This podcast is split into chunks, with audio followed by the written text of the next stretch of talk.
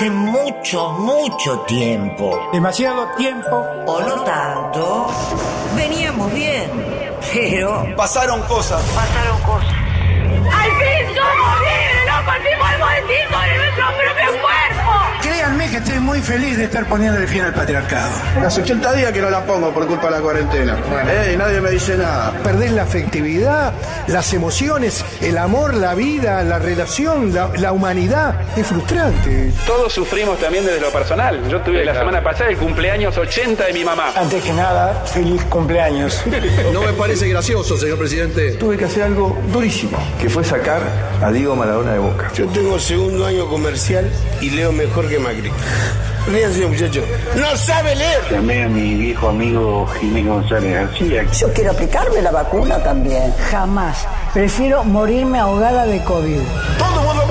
O Sérgio vai morrer um dia. Tem que deixar de ser un país de maricas. Si me fumo un porro voy a ser feliz. ATR. Paraguayos, bolivianos, peruanos que vienen al país sin nada. Pobres de pobreza extrema y entran al conurbano. Va. Qué desfacho eso. La carrera de comunicación de la U. Estoy segura de que perderá. Somos el primer país fuera de la Unión Soviética en traer la Sputnik B. Adelante Rusia, adelante Argentina. No hay proyecto, no hay nada, se van haciendo malabares y van tapando agujeros a medida que van pasando las cosas. Yo soy totalmente inocente, pero quiero saber quién mató a mi mujer. Hola, vamos a hacernos oír otra vez. La rebelión de, de, los mansos. ¿Pero quién es Macri San Martín? Goodbye, we love you. ¿Te puedo dar un beso? Le digo, y le di un beso en la teta, la verdad que eso es todo. ¿Por qué hablamos todo el tiempo de Cristina Fernández? La pregunta funcionaría mucho mejor si Cristina deja de lado los objetivos. Ella tiene un tema con los pies, ¿sabías? No. Calza 40. Mira, mi problema mayor es el pelo. Tenía, tengo el pelo que no sé cómo arreglármelo. Pero como el pelo no nace en los huevos, los huevos no tienen pelo. Hay otras ocupaciones, además de ser ministro, ministra, legislador o legisladora. Vayan a buscar otro laburo. Conmigo no cuenten para trabajar. Atiendo boludo. ¿No te das cuenta que atiendo boludo? Ya queda poco, chicos. Aprovechenme porque después viene la mano dura otra vez. Vieron que en las películas asesinato aparecen la gente en el placar. Suponte que no hay celo. ¿Va a haber Pupi? Agrupación firme. ¡Orden! Y veníamos bien. Yo venía pisteando como un campeón, pero de golpe pasaron cosas. No solamente informando bien, sino también divirtiendo a la gente. Pasaron cosas. Y viva la patria, ¿eh?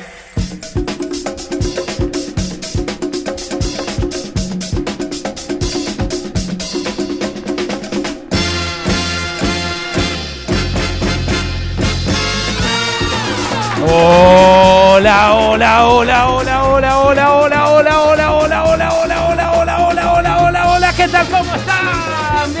Bienvenidos, bienvenidas. Esto es Pasaron Cosas. Una confusión, un equívoco, un malentendido diario, pero que vos siempre, siempre querés volver a protagonizar. Buenas tardes, Noelia Ligera, ¿cómo estás? Muy buenas tardes, es como dice el dicho, éramos una joda y quedamos, y por suerte quedamos, señor, si no, ¿qué sería de todos ustedes sin nosotros, no? Por supuesto. Por ahora quedamos, ¿no? Esto no hay que darlo siempre por, por sentado, eh, hay que saber que uno se lo gana todos los Tal días, cual. ¿no? Porque también el, eh, es muy tirado. Ponía fulano o dijo de mandarte dinero. Estamos sujetos al veto del sobre presidencial, puede haber presiones contra la libertad de prensa. También puede ser que baje el No, rating, no, ¿no? ¿no? Ah, no, Chris, no, no, a nosotros no. Bueno, también puede ser que, que- que baje la audiencia y que nos corran, por supuesto, porque es muy exigente este medio. Bajaba el rating. Claro, Chris, nosotros competimos durísimo, durísimo por la audiencia y por supuesto por eso apelamos a las peores armas. Entre ellas Nahuel Prado, bienvenido, buenas tardes. Buenas tardes. Sí, yo peleo durísimo a veces, a veces no tanto, y eh, siempre estamos sujetos al veto de veto. No, no, pero en serio, nah, che. No, ¿Cómo nos puede vetar Beto? Y no, bueno, eso, dejar de mandarnos plata, va. Ah. A mí no me manda, pero a lo mejor alguno, algún, algún brezo por acá. Es uno de los tipos más creativos que vi en mi vida. Mira, sin embargo, le gusta mucho tu trabajo. Sí, sí, no. El veto de Beto, ¿no? El Como- veto de veto. Y como- pasa que él fuma, cual. es que se pega una- una- unas, unas pitadas de charuto y se ríe. El Claro. chiste, la cosa. Es cierto. El chiste de doble sentido. Sí. Siempre le, cosas. Bueno, me gusta eso. Hablando de doble sentido, usted prenda, dele mecha que es saltando, Dele mecha. que es Es Salva, no pasa nada. Hablando de, hablando de doble sentido, bienvenido, buenas tardes. Adelante, Alejandro Wall, pase nomás. Tardes. ¿cómo están? Uh, qué- ¿Cómo sonó ese, cómo suena ese encendedor, eh? Ya ¿Viste? el viernes uno entra en una situación de manotear el encendedor al toque. Totalmente. Yo me lo imagino, Alberto, que debe tener esos encendedores ubicados de los 70, que son como grandotes, que están en el, en el centro de la mesa, con mucho con mucha carga, y que los apretás y levanta una tapita y una llamita así para prender el pucho. Los que, te, los cual. que te dan los de Mad Men. Ah, ¿Viste? el de escritorio. El de escritorio, exacto. ese. Sí, ese- Encendedor de escritorio, El- con algún logo de los gatos, ¿no? Firmado por, por Lito Nevia. Mira, pensé que no existían más Es esos correcto. adminículos. Son No, eh, como los de otra era, ¿no? Claro, los nostálgicos como, como Alberto lo deben conservar todavía de cuando eran pibes, cuando eran jóvenes y se juntaban a tocar Claro. la viola. Porque ahora, de antes de la pandemia, ya habíamos dejado de fumar en ambientes eh, cerrados, ¿no? Me parece que había un consenso más o menos claro que eso no se hace, le contaminás el aire En a los ambientes demás. cerrados, eh, públicos, ¿no? Digamos, donde, donde hay otra gente. Porque después, qué sé yo, hay gente que debe fumar en la casa. Y pero hay que evitarlo también. Hay que en la cama. No, no, no, Eh, Nahuel, con Nahuel, el- no sé. el- Todo en la con el cama, DM ¿por abierto, con el DM Todo en abierto. Todo en la cama, mío. Nahuel. Todo, todo en la cama. Igual ahora lo que ahora dejamos, antes habíamos dejado de fumar en espacios cerrados, ahora, lo que dejamos son los espacios cerrados, ahora todo es espacio abierto. Claro, claro. Ahora cuando no es con la propia burbuja hay que, hay que surfearla para otro lado. Es así. Eh, y la verdad son, eh, bueno, eso, eh, cosas que nosotros nos acostumbramos a, a llevar adelante contra viento y marea. Circunstancias difíciles son las que eh, les tocó vivir a una conductora de Canal 26. eh, que Ajá. sí, muy, muy permeada por la pandemia. Vieron que eh, ahora esto, todos estamos con un ánimo variable, de repente euforia, de Sí. repente tristeza. Eh, a ella le pintó por presentar esta nota, eh, una nota triste, la, la muerte de una persona, eh, con, con producción, digamos. Le, le dijeron lo que había pasado y ella dijo, voy a complementar la noticia, voy a, voy a trabajar sobre esto eh, y lo voy a presentar de una manera más completa, con valor agregado. Claro, porque anunciar una muerte a veces a secas es duro, entonces cap- capaz que darle contexto, darle historia, historizar. Claro, eh, es eh, un caso difícil también porque el que falleció eh, es un señor que eh, fue vacunado, fue el primer vacunado de Gran Bretaña, además. Ay. Ajá. Sí, y bueno, murió igual eh, después, ¿no? Porque la gente De sigue otra muriendo. cosa. Claro, no es que la vacuna te impide morir de nada, digamos. Gracias, me alivia un poco esa información, te agradezco. Y si no es como la muerte le sienta bien, ¿no? ¿Vieron esa peli que vivían para siempre, medio se iban rompiendo? Efectivamente. Peliculón. Claro. Peliculón, peliculón, peliculón. Si no, si no lo vieron, Meryl peliculón. Streep, Bruce Willis, Goldie Hawn. Gran La papel. voy a ver este fin de semana. Me estás espero jodiendo que no la La viste. tangente. Me estás No, jodiendo. La tangente, Ah. la tangente cinéfila. La verla vi, de vuelta. pero en los 80, no sé, ahora la quiero ver de nuevo. sí, hace un tiempo. Es para verla de, es para verla de vuelta. Vamos a ¿no? ver la película esa con humor. Gracias. Mucho humor tiene esa película, humor negro, por supuesto. Sí, sí, por supuesto. No le gustaría a Miguel Pichetto, ¿no? Le, A Pichetto no. le costaría. Bueno, resulta que esta señora, esta colega, eh, compañera, no tengo el nombre, no la vamos a escrachar tampoco, porque resulta que eh, presentó la noticia eh, y el nombre del señor vacunado en Gran Bretaña, que ahora falleció, se prestó a confusión. Era homónimo de alguien que había muerto mucho antes. Escucha lo que le pasó. Mm. Y vamos con una información que realmente nos deja a todos con la boca abierta, ¿no? Ante la magnitud de este hombre. Estamos hablando de William Shakespeare y de su fallecimiento. Como sabemos, uno de los escritores más importantes, para mí el más referente, ¿no? De la lengua inglesa, que es el primer hombre que recibió la vacuna de coronavirus. Estamos hablando justamente de la AstraZeneca. Murió allí en Inglaterra a los 81 años. No me, no me digas que no pusiste el nombre. ¿En serio termina ahí el corte? ¿Termina ahí el corte? ¿En serio? No, no te puedo creer. No, ponelo de, de YouTube. Ponelo de YouTube. No, qué muerte. No, qué muerte, boludo. Somos un fiasco peor que la locutora de Canal 26. La sacamos para cuidarla, ¿viste? Para protegerla. No, no, la, la- vino y lo censuró, lo cortó. porque Es absolutamente inexplicable, sino que se haya ante terminado. la magnitud de este hombre. Estamos hablando de William Shakespeare y de su fallecimiento. Vamos a contar el motivo, vamos a contar el porqué. Lo cierto es que, bueno, como sabemos, uno de los escritores más importantes, para mí el más referente ¿no? de la lengua inglesa, ahí lo vemos. Vamos a contar un poquito porque es el primer hombre que recibió la vacuna de coronavirus. Estamos hablando justamente de la AstraZeneca. Ahí lo vemos, el primer hombre que recibió la vacuna contra el coronavirus. Murió allí en Inglaterra a los 81 años. Así lo confirmó el concejal. William Shakespeare dijo, ¿eh? Sí, en algún momento lo. ¿Cuál es su apellido? Shakespeare. El más, refer- el más referente, dijo, el más referente de la literatura en lengua, en lengua inglesa. Chicos, tiene razón, Sí. es cierto. Claro, pero hace 400 años que se murió William Shakespeare, el original, no, no el, el vacunado. Pero es el más referente o, o no es el más referente. Sí, Seamos Hay que serios. decir, hay que, decir que un poco, un poco te lleva a cosas, ¿no? A pandemias y demás, ¿no? Mm. Este, la peste negra, Sí, ¿no? sí. Todo- todo- toda esa cosa, lo de Claro. Shakespeare, un poquito tal vez. Pero son otras pandemias. Claro. Eh, bueno, qué sé yo, se- hubo una confusión, eh, hubo un momento difícil. Claro, igual es una pena porque la verdad que yo sabiendo que estaba William Shakespeare vivo hubiera que- querido que me firme mi ejemplar de Romeo y Julieta, por ejemplo. Sí, no estaba vivo, Noel. No estaba Sí, vivo. ya me acaba de decir que se murió William Shakespeare. Bueno, ella pensó que había muerto, pero no es que estaba muerto, ¿entendés? Eh, ella, Vos decís que este tipo se llama igual que William Shakespeare, pero no es William Shakespeare, no es el más referente de la lengua, de la escritura en lengua inglesa. no, es un señor que se llama igual que el escritor referente de la lengua inglesa. Ah. Pero, Pero- eh, se presta Pero confusión, la viejo. reflexión, la reflexión de la colega, Son la reflexión siempre de la lo colega mismo. para asombrarse, Sí. es porque posiblemente ella creía que Shakespeare no había muerto.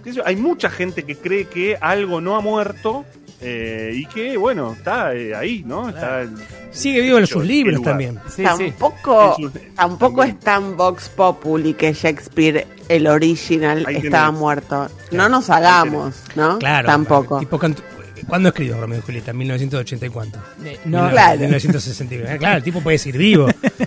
No sé, ¿de cuándo es Hamlet? Digamos Hamlet. ¿de qué O transcurre? sea, Claro. seamos Claro. realistas también. Otelo. Otelo transcurre en Dinamarca. Bueno, qué sé yo. No, Hamlet es en Dinamarca. Dinamarca, qué sé yo. ¿A vos te pasó alguna vez, Nahuel, que pensaste que algo o alguien había muerto y en realidad no? ¿Seguía vivo? Mirá, me pasa, me pasa en mi vida personal, me pasa mucho, no voy a contar anécdotas personales, pero sí, por ejemplo, a mí me pasa con el patriarcado, que lo, lo- lo asesinó, Claro. lo acogotó. Sí. Alberto solo, ¿viste? Él solo contra todo. Dijo, estoy contento de ponerle fin al Él patriarcado. solo, el año pasado, Sí. eh, a fines del año pasado, y de repente uno se levanta y escucha, bueno, un femicidio allá, tal, que maltrata allá, escucha machismo por la calle. Yo mismo a veces me encuentro eh, Ejerciéndolo. ejerciéndolo, Sí. ¿no? Cuando, cuando, eso, cuando tiro la ropa al piso y digo, ¿por qué pasa que está toda la ropa en el piso? Le pregunto a mi mujer, y se la tiraste vos. Claro. Claramente la tenés que levantar vos. Claro, que- ahí vive un poquito, ¿no? Ahí vive, está, ca- cada tanto como que se va, es como un muerto vivo y no termina de morir. ¿A vos qué te pasó que pensaste que había muerto y no, no es? A ver. 26 de junio de 2011. Yo dije, listo, estos muchachos han fallecido, ¿no? Descenso, se fueron a la B, cancha prendida a fuego, Nevermore, nunca más. Pero volvieron, chicos, y nos mataron, nos dejaron for five. Yo pensé que se había muerto River, pero no, no, se murió. No solo no, se No, murió, sino no, que les no. está ganando últimamente todos los superclásicos, ¿no? No, el último lo ganamos nosotros. Eh, sí. El último lo hagamos nosotros. Estamos, Igual estamos estaban, tratando estaban diezmados por el COVID. Sí, sí. Tuvieron que tampoco, bajarlo. tampoco saquen tanto pecho. Mirá que las respuestas a Noé pueden ser muy duras, ¿eh? Eh, con lápidas. Y, Y bueno, yo lo sé, lo sé. Por eso digo, pensé que se había muerto. Evidentemente, no, no sucedió. No sucedió. Fue, fue como jugar contra William Shakespeare, digamos, Sí. el último, el último superclásico.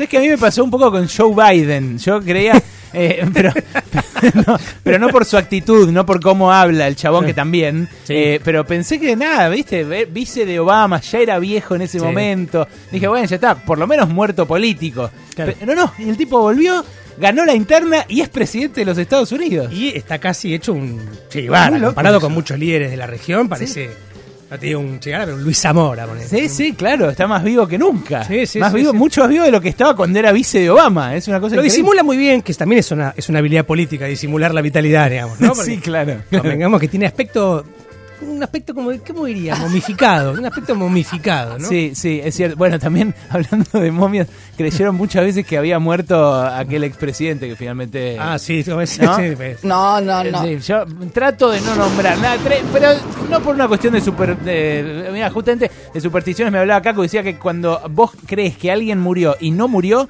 le sumás años de vida. Claro, y bueno. No sabía. Bueno, también debe ser a lo que pasó con ese es que muchos le deben haber deseado la muerte durante mucho tiempo, así que a lo mejor Sí, claro. también funciona. Si le deseas y no se da, también le sumás. Bueno, ustedes díganme Con si los les- sueños, ustedes dicen, ¿no? Con los sueños también. Si ¿Sí? soñás a alguien muriendo, le, le, lo- le- le- le estirás la vida. Mira, notable, sí, lo mismo que me dijo Kaku eh, de si habías, eh, si creías que estaba muerto. Yo mucha superstición no te Eso es manejo. psicomagia pura, ¿eh? Eso es Total, total, claro. en Kaku, ¿eh? Todas las cosas que lo enojaban a Sloto muchísimo. Claro. Bueno, eh, ustedes díganme desde su casa eh, si alguna vez les pasó que pensaron que alguien había muerto y no, de repente se lo encontraron por la calle. Vale doble con famoso, claro. Vale con partido político también. En el hashtag pensé que había muerto. Pueden dejarme todas sus respuestas y competir por unos super espumantes de trapiche. Como regalamos cada día. En el 155-379-8990 también los grabamos. Mensajes de menos de 10 segundos, por favor.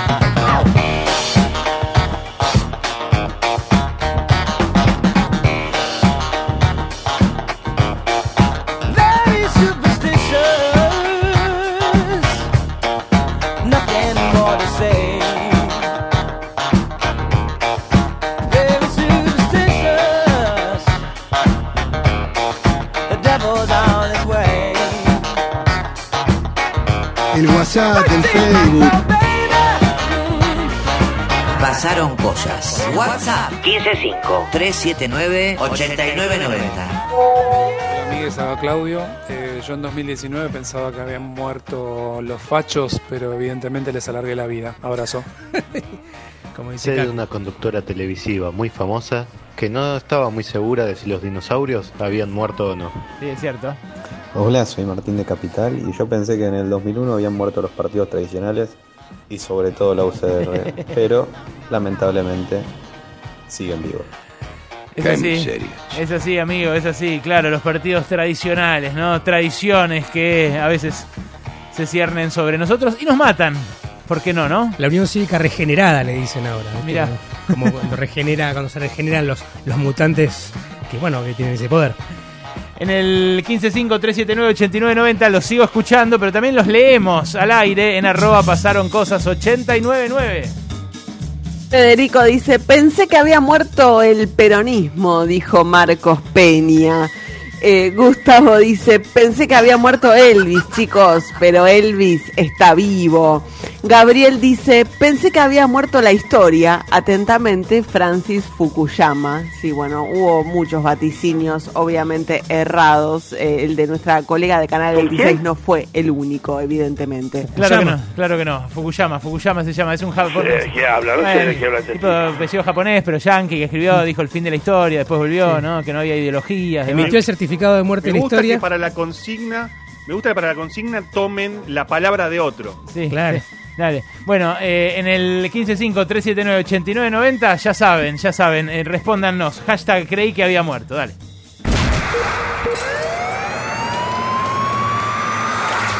Pasaron cosas. De lunes a viernes. De 13 a 16 pasaron cosas. Con Alejandro Berkovich.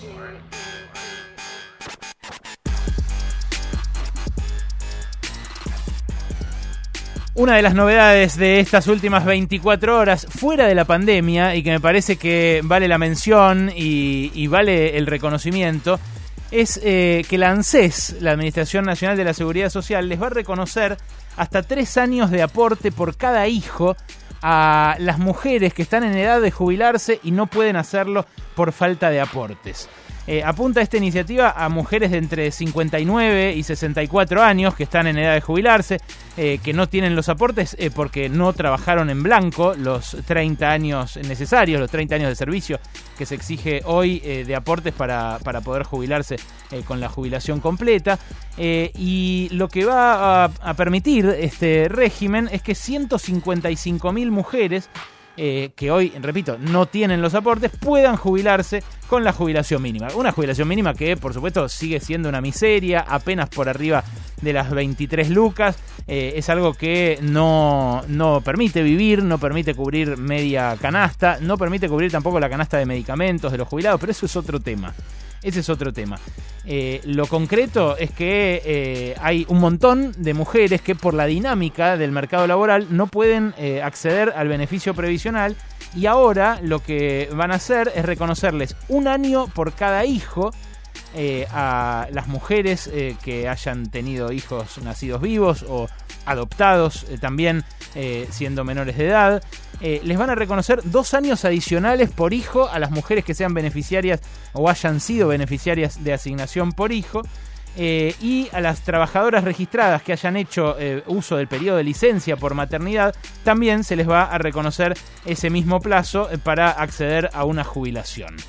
Bueno, esto se da en un contexto determinado, no se da en el aire, se da en un contexto en el cual, por la moratoria que se había establecido en 2005, se pudieron jubilar 3 millones de mujeres que de otro modo no podrían haber accedido a la jubilación.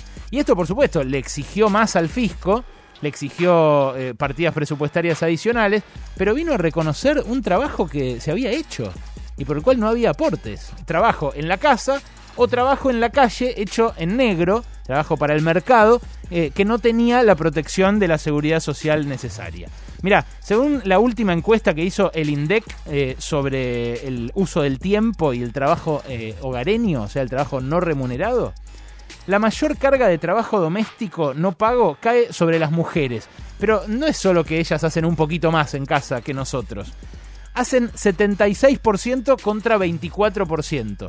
O sea, si el, el laburo en la casa, lavar, planchar, criar a los hijos, cocinar, mantener las cosas en funcionamiento, fuera eh, 100, bueno, 76 lo hacen ellas y 24 lo hacen ellos. Ahora, en 2013, que es el último dato disponible del INDEC, no en 1950 o en 1930, ahí era peor.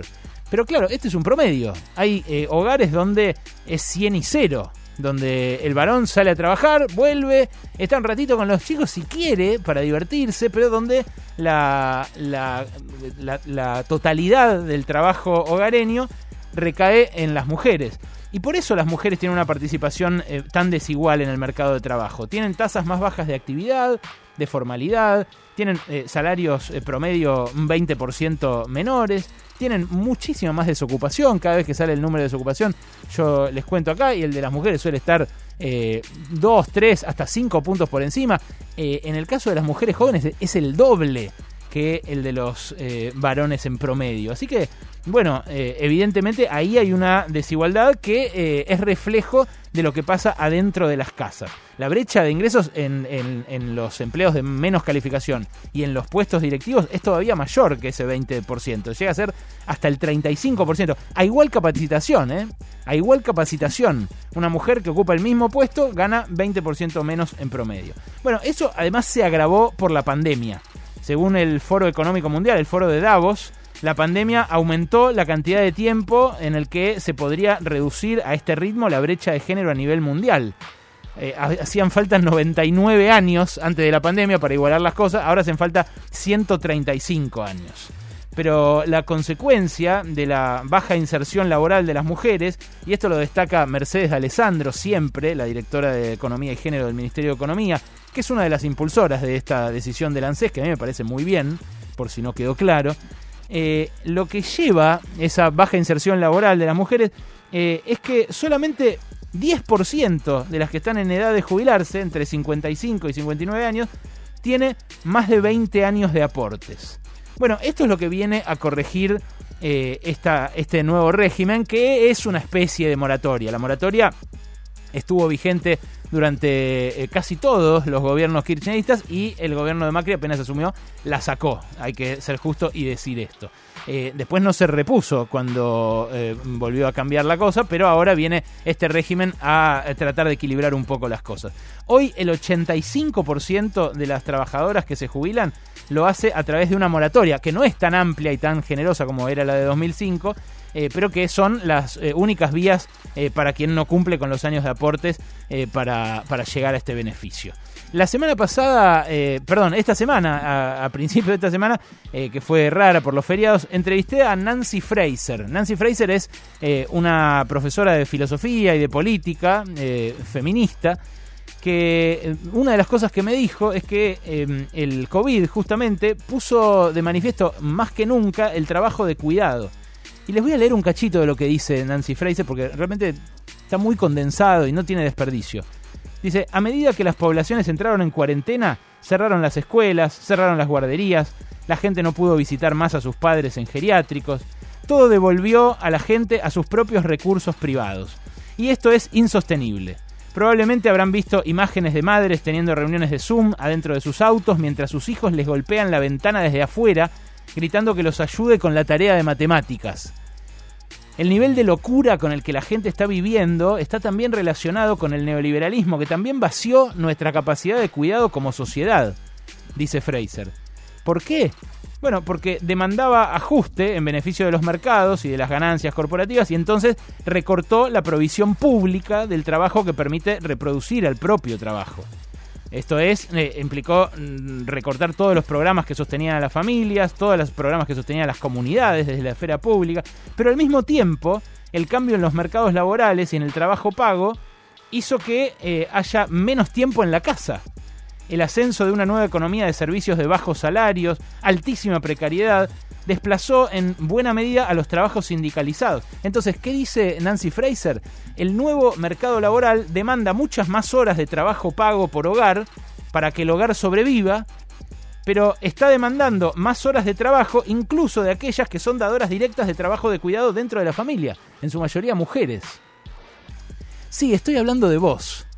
Estoy hablando de tu casa. No te hagas el boludo. Porque en tu casa, mientras vos salís a trabajar, alguien sostiene la estructura. Y a ella nadie, no solo nadie le paga, sino que nadie le hace los aportes. ¿Y qué pasó? Eh, a, vos, que también te estoy hablando, que estás en tu casa y que nadie te hace los aportes, te ajustaron porque te hicieron eh, tener que también salir a trabajar. Y entonces eh, ajustan, como dice Nancy Fraser, el sistema público de cuidados al mismo tiempo que nos sacan el tiempo y la energía que tenemos disponible para ofrecer cuidado a nuestras familias y comunidades. Y esto es lo que puso de manifiesto también el COVID. Bueno, eh, los trabajos de cuidado siguen siendo los peores pagos, eso no cambió con este año y medio de pandemia. Siguen ganando poco las niñeras, siguen ganando poco los enfermeros, siguen ganando poco los que están en los geriátricos. Pero este sistema, para que por lo menos puedan acceder a una jubilación, las mujeres que se ocupan de los cuidados en las casas, es un pasito adelante. Un pasito adelante para cerrar una brecha que COVID mediante se está haciendo cada vez, cada vez más difícil de cerrar. Pasaron cosas. Hasta las 16 con Alejandro Berkovich. Pasaron cosas. Radio con Voz. 899. La poseada en la jugada, la que siempre sale más. Y si no sale esta vez, se vuelve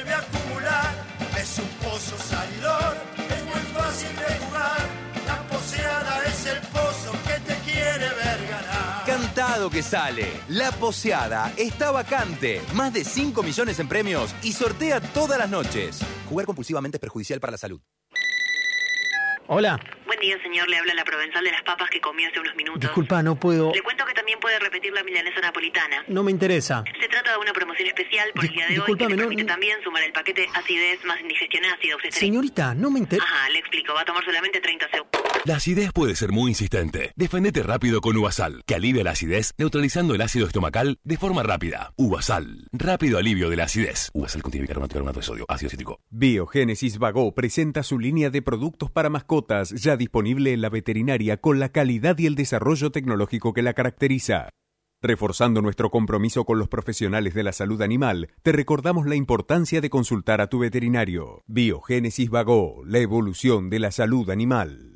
Siglo XXI presenta sus novedades de mayo. La vida breve de Dardo Cabo, de Vicente Palermo. Antología, de José Carlos Mariátegui. ¿Para qué molestarnos en hacer oír nuestras voces, de Aitac y Stokes? Vivir la fe, de Pablo Semán. Y el nuevo libro de Diego Genud, El peronismo de Cristina. Encontralos en la librería de tu barrio. Publicó Siglo XXI. Mamis, datazo. Recién, antes de llegar a mi casa, pasé por Diarco Barrio. Precios imbatibles. De nada. Diarco Barrio. Precios mayoristas a la vuelta de tu casa. Cada manzana está Diarco Barrio. Cultivo Urbano. La cadena más grande de grow shops del país. Lámparas, fertilizantes, sustratos, parafernalia, insumos de todo tipo y el mejor asesoramiento para que tu cultivo sea el que soñás. Vení a Cultivo Urbano y convertí ese espacio que no usas en un jardín lleno de flores. Búscanos en Instagram como Cultivo Urbano Grow y encontrá tu sucursal más cercana. Hay más de 20 en todo el país. Cultivo Urbano. Cultivo Urbano. Más de 10 años junto a vos. Elegí tus bebidas en siempreencasa.com.ar y recibilas cada 2, 4 u 8 semanas directo de la fábrica a la puerta de tu casa y con envío gratis. Entrá a siempreencasa.com.ar y con el código ahorro tenés 500 pesos de regalo en tus bebidas. Para más información consulte bases y condiciones en www.siempreencasa.com.ar. Beba con moderación está prohibida la venta de bebidas alcohólicas a menores de 18 años. Moura, la batería de las principales automotrices. Si es batería, es Moura.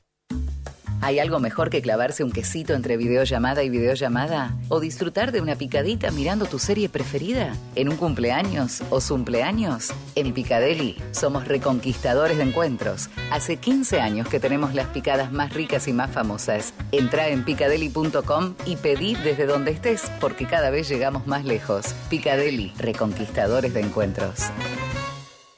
¿Está buscando un terreno para desarrollar su nuevo emprendimiento? Consulte con el que sabe. Adrián Mercado, División Nuevos Emprendimientos. Adrián Mercado, líder en gestión inmobiliaria.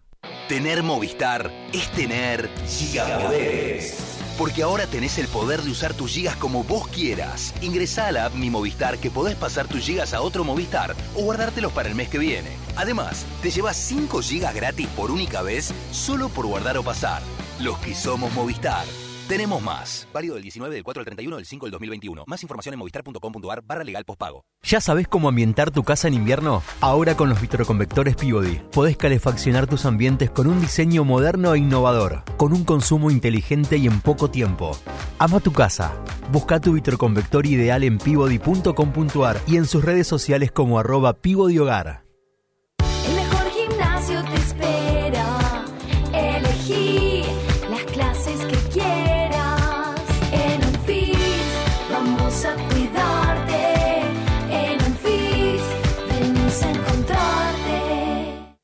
Plan de vacunación COVID-19. Empezamos a aplicar la vacuna en más de 180 puestos en la ciudad. Para conocer más sobre las etapas y dónde vacunarte, ingresa a buenosaires.gov.ar barra vacuna COVID o chatea con la ciudad al 11 50 50 0147. Cuidarte es cuidarnos. Buenos Aires Ciudad. Yo uso una placa de descanso para dormir. Lo que no sabía es que acumula bacterias que podrían afectar mi salud. Las tabletas limpiadoras Corega Tabs eliminan el 99,99% de las bacterias que causan el mal olor en 3 minutos. Proba Corega Tabs. Es práctico y funciona. Seamos honestos, dejar de fumar es durísimo. Entonces, ¿por qué no intentar de a poco? Probá con la ayuda de Nicotinel. Vas a descubrir que el poder no lo tiene el cigarrillo, sino vos. Empezá a dejar de fumar con Nicotinel chicles o pastillas. Nicotinel es un medicamento que contiene nicotina. 899 Radio con Voz. Cuando la realidad te patotea, aparece Pasaron Cosas. Ese gordo grandote y periodístico que con una mirada le hace entender a la realidad que no debe pasarse de pistola con vos. Pasaron cosas. Eso que te defiende de la realidad.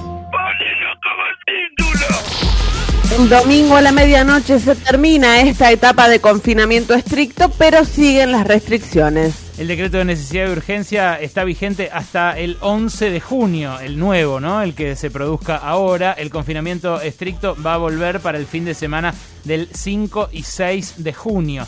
En la provincia de Buenos Aires, el jefe de gabinete Carlos Bianco y el ministro de Salud Daniel Goyán anunciaron que el lunes 121 de los 135 municipios van a entrar en fase 2 y otros 13 en fase 3. Las clases van a seguir siendo de manera virtual en esos distritos en la provincia de Buenos Aires, que son casi todos, y se evalúa adelantar las vacaciones de invierno y además eh, tampoco se va a poder circular entre las 7 de la tarde y las 6 de la mañana. Así lo anunciaba Carlos Bianco, el jefe de gabinete bonaerense, en conferencia de prensa esta mañana. No vamos a seguir igual que ahora a partir del lunes próximo, inclusive los, de la, los que estén en la fase, llamémosla más restrictiva, que es la fase 2, van a tener habilitadas eh, actividades adicionales a las que están permitidas en el día de hoy. Marcos da Pena, eh, la provincia de Buenos Aires ya anticipa que van a entrar en fase 2 muchos distritos, viejo. Usted que es asesor del jefe de gobierno, ¿nos puede anticipar qué medidas va a tomar la ciudad? Eh, mire, Berkovich, la verdad que la cosa está muy peluda. Y curiosamente el pelado, yo le digo cariñosamente así a la reta, ¿no? Ah, Usted no puede. El pelado dice, está con mucha ganas de meter fase 1 a full. Por lo menos, mira, hasta las elecciones le digo. Pero, ¿en serio me dice? ¿Toda la ciudad de Buenos Aires en confinamiento estricto? No, que toda la ciudad. Él quiere aislarse de todo, por lo menos hasta las elecciones, porque entre los contagios descontrolados, el frente interno de Juntos por el Cambio, su propia cruzada por las escuelas presenciales y la campaña, cualquier decisión que tome, la paga con capital político. Es así, haga lo que haga, está mal. Gracias, Marcos. No, no por qué. Llegan al país más de 2 millones de dosis de AstraZeneca. La ministra, de, la ministra de Salud, Carla Bisotti, confirmó que arriban el lunes 2.148.600 dosis. Va a ser la mayor partida que llegue en un solo vuelo y de esta manera Argentina superará los 17 millones de vacunas para el Plan Nacional eh, contra el Coronavirus. En las últimas 24 horas a nivel nacional hubo un nuevo récord de contagios, de casos positivos, 41.080 nuevos casos en un solo día también 551 muertes, por lo cual el total de fallecidos llega a 76.135. Hay 6.802 internados en terapia intensiva, cuya ocupación llega al 76,2% a nivel nacional y 77,5% en el área metropolitana de Buenos Aires. Se extiende el paro del campo. Sí, las entidades que integran la mesa de enlace agropecuaria decidieron continuar con su lockout y no... com- fácil que cortar el país! Es así, Piñanelli, no comercializar carne hasta el próximo miércoles. Lo hacen en rechazo a la suspensión de las exportaciones que dispuso el gobierno para bajar los precios internos. Se suponía que hoy podía llegar a haber un acercamiento con Estás los... mal informado. Pero evidentemente no era así, como dice Samid. Eh, van a continuar entonces eh, las negociaciones. Dice el gobierno que eh, puede levantar la prohibición antes de que se cumpla el mes que dispuso eh, para no poder exportar, pero los ruralistas están en pie de guerra. El gobierno acordó sumar 32 productos lácteos a precios cuidados. Comercio Interior y Agricultura pactaron con asociaciones empresarias de la industria láctea ampliar los volúmenes de producción y también el abastecimiento en el mercado interno para sumar más productos lácteos. para todos. Sí, exactamente. Eh, a partir del primero de junio va a hacer esto, va a estar en las góndolas de los supermercados, va a haber quesos, eh, yogures y distintos lácteos para recuperar el consumo, principalmente en los sectores más vulnerables, ¿no? Que perdieron. Claro, claro. Con los lecheros buena onda, pero con la carne no. Vaca lechera sí, Toro campeón no, feminazis. Pero- Albertita le hace acuerdo con los lecheros para que a la yegua no le falte el chocolate con leche de Rapanui. ¿Te das cuenta cómo es? No. Mala leche tienen, eso es lo que tienen. Al pecho mamaste. No, no. Lechita Fernández de Kirchner. poco fuerte. Chechona Yáñez. Y claro, Sergio Tomás Mamas. No, no. Eh, es el troll arroba Carlos3568. Es un troll intolerante a la lactosa, parece. Ah, te aleverso, Alejandro Versobre. No me digas ¿Con así. cuánto te arreglaron, eh? Basta. Un brezo de leche en polvo. No, no. Alever copita de leche. ¿Eh? Alever cortado con leche fría. No me Se robaron un lactobacillus GG. Un PBI. Van a la marcha por la centera y la descremada. Chori la coca. 70 litros de yogurísimo. Revolearon sachés en un convento. 14 toneladas de queso nos tiraron. ¿Sabes cómo nos tapona la causa de los torneos? A Nisman le sirvieron un café con leche de almendra. Hay deportes con Alejandro Bueno. Gran noche de Facundo Campazo en la NBA, en la victoria de Denver Nuggets, su equipo por 120 a 115 frente a Portland como visitante. El cordobés metió 11 puntos, 8 rebotes y 8 asistencias. Va en busca eh, en cualquier momento de la doble cifra en los tres rubros. No lo consiguió, pero está cerca. Gran partido anoche. Portland eh, terminó obviamente en la madrugada de Argentina. Portland apretó sobre el final con triples y faltas. No le alcanzó. Denver se puso en ventaja en la serie de playoff. Está 2-1 arriba. El sábado, mañana, se jugará el cuarto partido. Faltan 13 minutos para las 14 en este momento en toda la Argentina. La temperatura acá en la ciudad de Buenos Aires es de 21 grados una décima. Y el pronóstico lo trae el Capitán Storm. Tenemos al mejor piloto de tormentas. Damas y caballeros, ahora que pensamos tomar mejor piloto de tormentas. Estamos volando con protocolo, la temperatura es de 21 grados. Mañana tendremos una mínima de 6 y una máxima de 15. Y el domingo una mínima de 10 y una máxima de 16. Eh, Gracias por mantener la distancia. Thank you for keeping the social distance. ¿Sabes quién pensé que había muerto? Hugo Chávez. Sí, ya sé que murió ahora, pero yo lo pensé cuando estaba vivo. Pasaron cosas. Capaz no la conoces a esta chica, se llama Sofía Viola. Es muy grosa. Y esta canción Llama Pancho en Constitución. Pau, tac, tac, tac. Pau, tac, tac, tac. Pau, tac, tac, tac. Pau, tac, tac, tac. Pau, tac, tac, tac. Pau, tac, tac, tac. Pau, tac, tac, tac. Viajando para Santiago tren 10 en la plaza, furgón de los pibes hueso, y fuman la marihuana, por Herli vagones muertos, enredadera selvática, el diésel se queda quieto, el eléctrico lo pasa, cayendo se van de sueño, la radio los acompaña, 40 mil pasajeros, por mes que trabajan, comen pancho en constitución.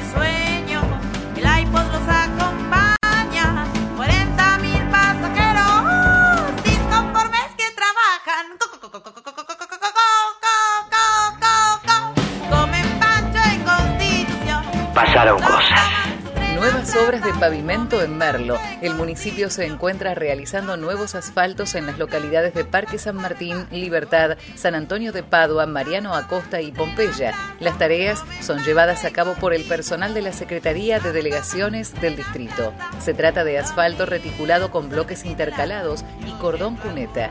Los nuevos pavimentos mejorarán la calidad de vida de los vecinos merlenses y contribuirán con el desarrollo productivo del barrio. Merlo crece en obras. Gobierno del Pueblo de Merlo. Intendencia Gustavo Menéndez.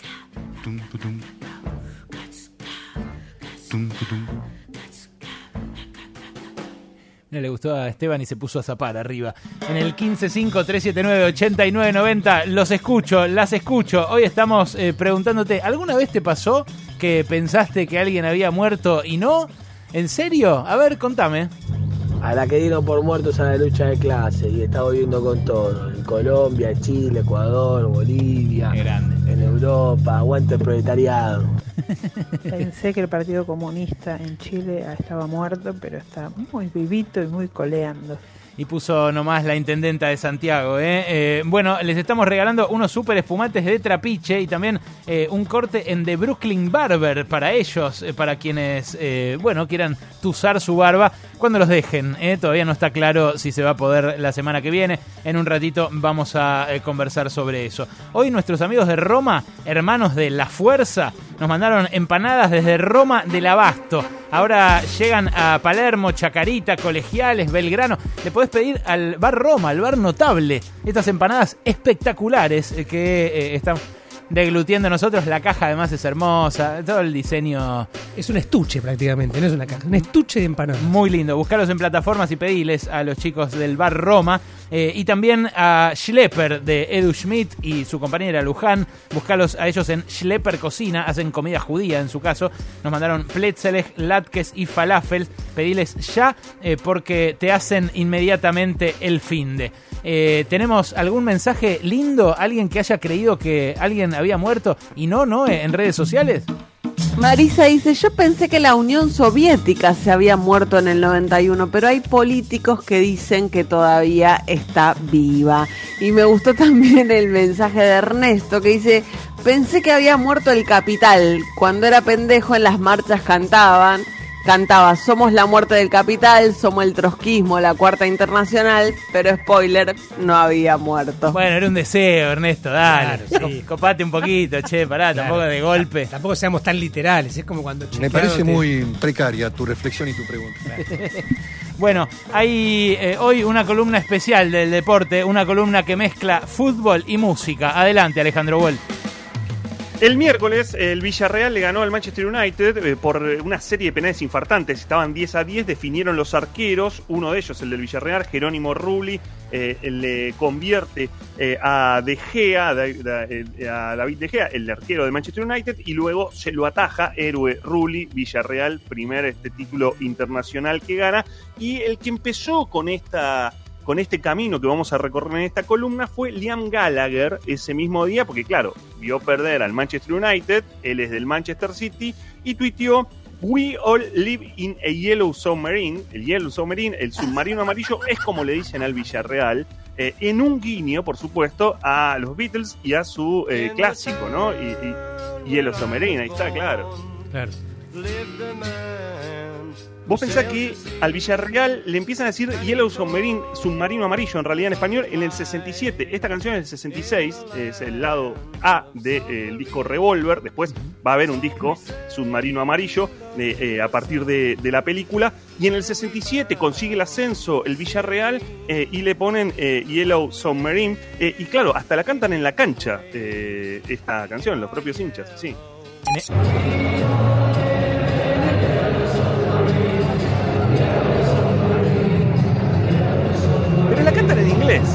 Curioso porque el, el español en general es enemigo del idioma extranjero, ¿no? vos, sabés que, vos sabés que sí, porque en realidad la versión, eh, la versión es que el submarino amarillo se le pone al Villarreal por una versión de los Mustang. Los Mustang eran una banda española que hacía covers, que hacía versiones, y hacen una versión en español, por supuesto, de Submarino Amarillo, la canción de los a un capitán que en su juventud vivió en el mar No, no. y su hogar fue la inmersión. Claro.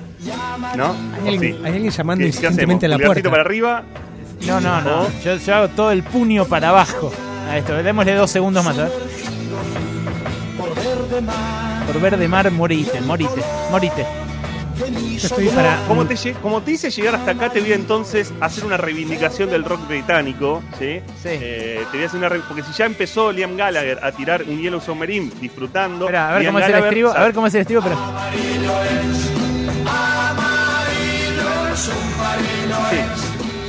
No, no, no, no, esa no me gusta, no me gusta. Esa canción no me gusta. Estoy para un ¿qué es esto? Lo puedo romper. Sí, sí. Digo, eh. Da bronca, eh, da bronca. Da bronca porque Pero te quiero sacar de este lugar, te quiero, te quiero sacar de este Sí, lugar, por te quiero sacar de acá, porque el mañana se va a jugar la, la final, yo te diría la final más rockera de. Una de las finales más rockeras, hay otros, me van a venir equipos a decir que no, porque el Chelsea y el Manchester City van a jugar en Portugal, en el Estadio Dragao, en Oporto, la final de la Champions League.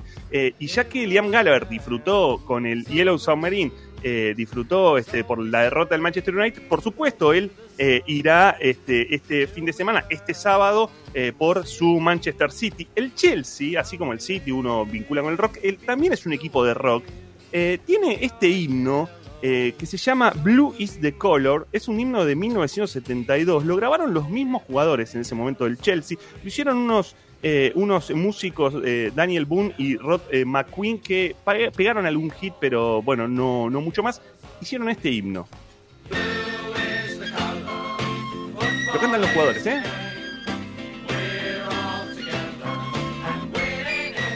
Muy de borrachos. Sí, muy Sí, de pub, muy de muy de pub, Muy de pub. entrada a la noche. Feliz día te desea tu ministerio amigo. Pero en esos años, en esos años de- del Chelsea, de este himno que es el azul es el color y el fútbol es el juego, iban a Stamford Bridge, al, al estadio del Chelsea, iba Mick Jones de, Clash, eh, eh, un, hombre del sur de, Londres, eh, iba el otro miembro de Clash, Joe Stramer, que también se juntaban allí en, en una de las tribunas, en el London Calling, un, clásico de Clash. Sí. Canta, eh, eh, Stramer canta Londres se ahoga y yo vivo al lado del río. Stramer vivía al lado del río, del Támesis, pegado.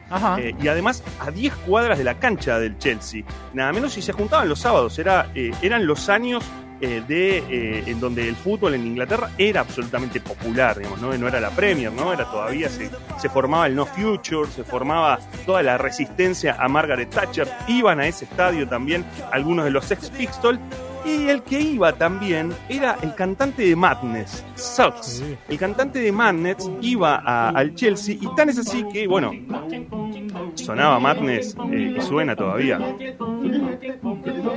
Y suena muchas veces en el estadio del Chelsea esto, ¿eh? One Step Beyond. The Clash. Y si te. Si aquel himno del Chelsea te pareció eh, de borrachines, te quiero decir que Sax, eh, y esto se lo agradezco a Augusto Dorado, columnista de, de deportes de Círculo Rojo, que me lo acercó, porque Sax grabó un himno, el himno no oficial. Hizo otro himno. Juntó en el 92, en la década del 90 juntó a, eh, a Gullit, a Vial y algunos jugadores de- del Chelsea, los juntó y los hizo grabar Blue Day, el himno no oficial del Chelsea, que te diría a mí me gusta más. A ver.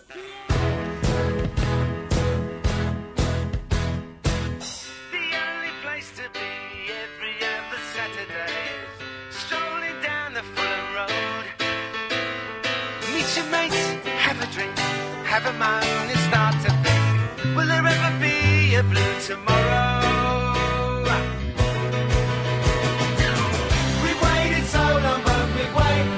lindo, ¿eh? a place blue and we También Sack de Madness con jugadores del Chelsea. Muy lindo. En esos mismos años, del otro lado, en el City, en Manchester City, quien iba a la cancha era Ian Curtis, Ian Curtis de Show Division, y por eso, eh, de alguna manera, eh, Ian Curtis se suicidó en 1980, pero en el City mantienen firme la, la memoria de, eh, eh, del cantante de Show Division, eh, y tanto que muchas veces suena así Show Division en el estadio del Manchester City, en Etihad Stadium. Una bandaza, Joe Division. Transmission es esto. Sin letra de, fútbol, ¿eh? Sí, sí, puro rock, puro rock eh, en las venas de esa gente que le respira, claro. Y así con Show Division, Show Division, eh, hombres de, o mejor dicho, su, su- su cantante Ian Curtis, uno de sus fundadores, eh, hombre del Manchester City, que mañana a las 16 en Portugal va a jugar la final de la Champions con el Chelsea, una final muy rockera. Y fíjate que ni siquiera mencionamos, ni siquiera mencionamos que cuando juega el Chelsea, muchas veces suena esta gente, suena Blur, suena Park Life. Así, imagínate vas a ver un partido y estás tenés una un birra en la mano. Qué ganas de ir a la cancha, viejo. Así sí, así sí. Alejandro Wall, deporte, fútbol, rock and roll. Con un cierre, Ale, ya que esto suena en Chelsea, con un cierre de Wonderwall, ¿no? Que es un clásico y que serán, si fueron rivales Blur y Oasis eh, en la industria discográfica, eh, bueno, lo serán mañana eh, eh, a las 16 horas en Portugal por la final de la Champions. Ya tuvieron toda esta previa, ¿eh? Ya tuvieron todo este rock para verlos mañana. Miren lo que es. En algún momento vuelve la vida.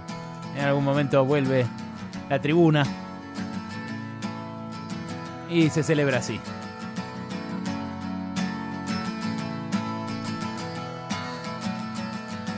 Escuchemos Wonderwall de Oasis. Y seguimos con Pasaron Cosas. Today is gonna be the day that they're gonna throw it back to you. By now, you should have somehow realized what you gotta do. I don't believe that anybody feels the way I do about you now.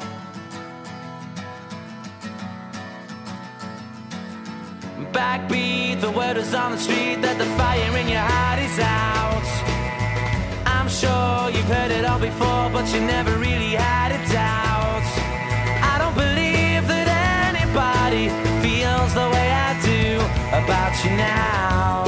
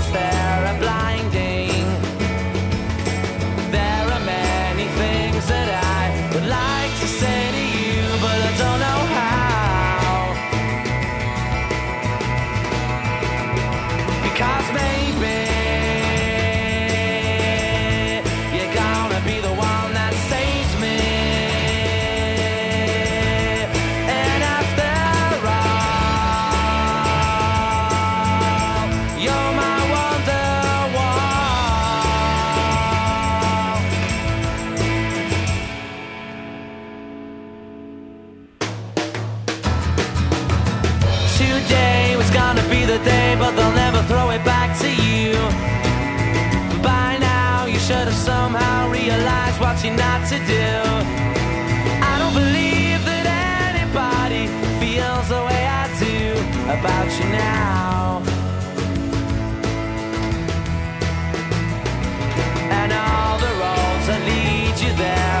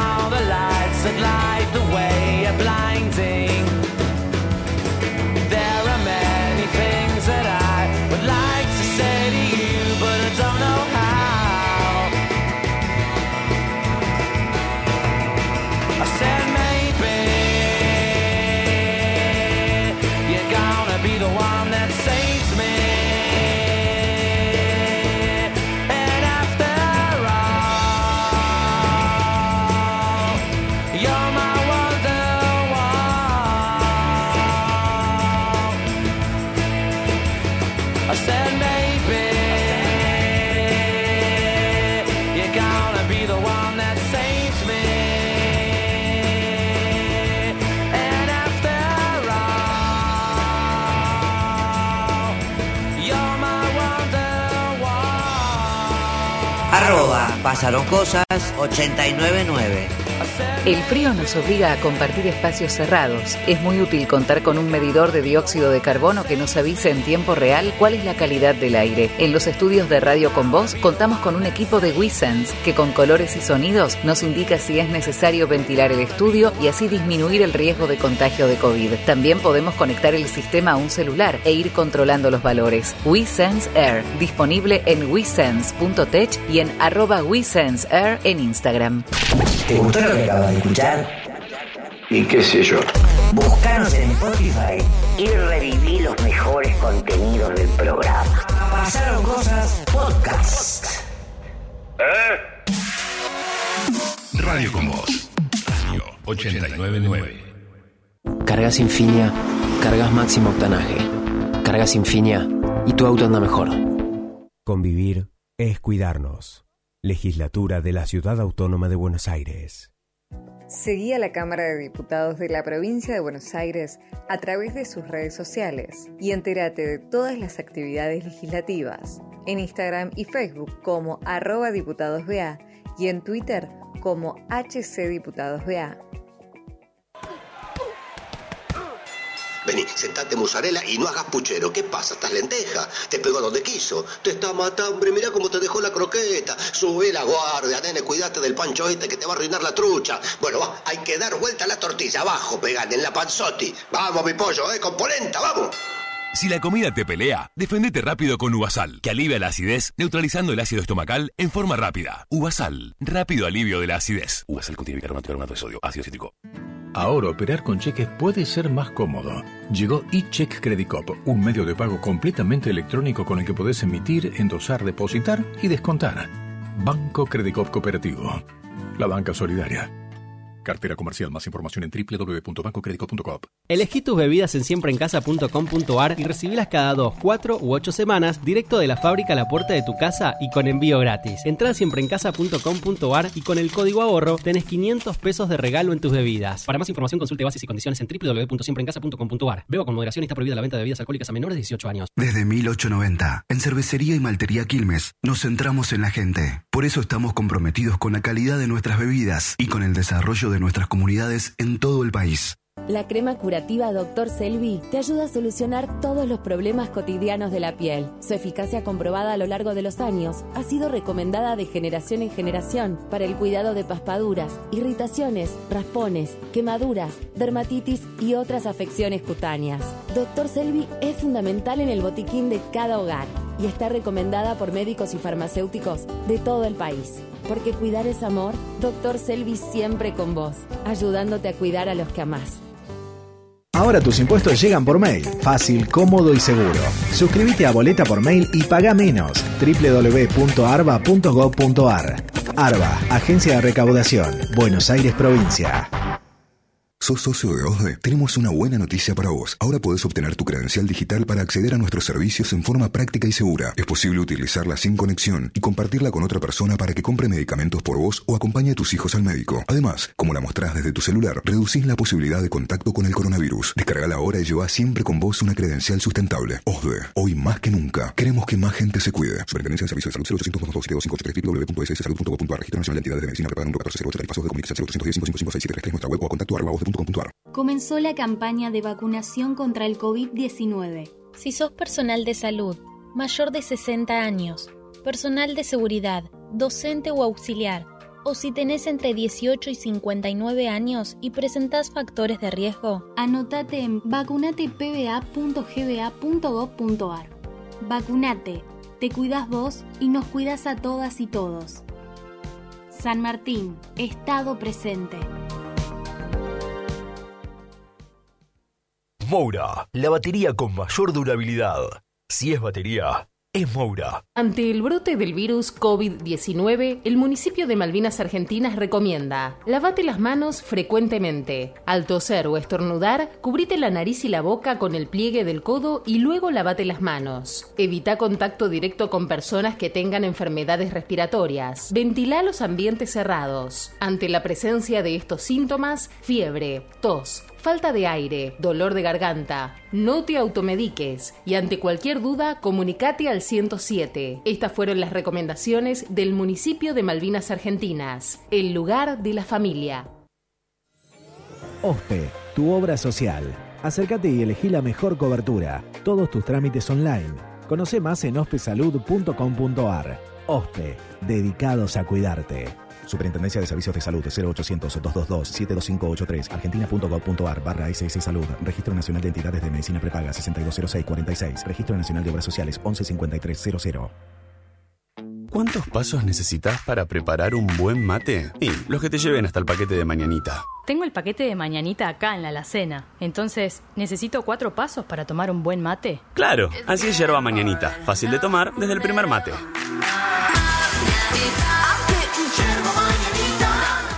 Radio con vos. Esto se dijo esta semana. Mauricio Macri. No tenemos Pfizer, que es la que teníamos garantizada por la colaboración que habíamos tenido con ellos. Patricia Bullrich. Ginés González García dijo, para firmar este, este contrato con Pfizer tiene que haber un intermediario. Eso se llama querer tener un retorno de esa vacuna. Alberto Fernández. Es una difamación imperdonable. Y que me acusen de estar haciendo negocios personales trayendo vacunas, a eso no se lo perdono a nadie. Inés González García. ¿Cómo está tu relación con, con el presidente? Bueno, basta, che, basta. Todo bien, no hay ningún problema. Bullrich. Es una casualidad que lo hayan vacunado a Berbisky. ¿Quién no es amigo de Berbisky? Berbisky un día le tocó el timbre y dijo, me quiero vacunar. Los que dicen haber sido amigos míos fueron vacunados porque tenían 79 años, ¿no? Porque y les correspondía. Miguel Ángel Pichetto. Les encanta el encierro y el control social. Son medidas medievales. Mauri. El populismo nos tiene acostumbrados a decir cualquier barbaridad, cualquier calumnia, cualquier mentira. Elisa Carrió. Creo que tiene un dolor de infancia y de juventud terrible, insanable. Tienen muchos pensamientos negativos y yo siempre le pido a Dios que la calme. Radio con vos. Una semana en palabras. 899 Radio con vos.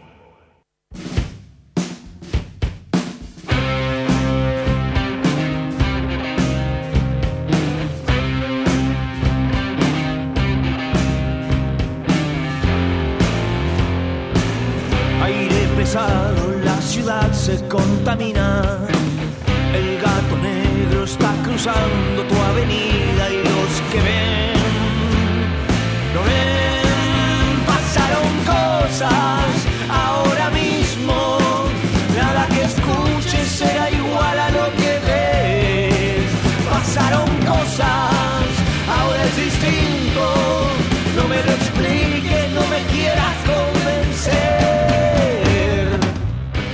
Estamos cerrando nuestra Semana Patria y mañana, sábado 29, se cumplen 52 años del Cordobazo. Fue el inicio de uno de los grandes hechos de rebelión de la historia argentina, obreros y estudiantes, y le pusieron fin a la dictadura de Onganía.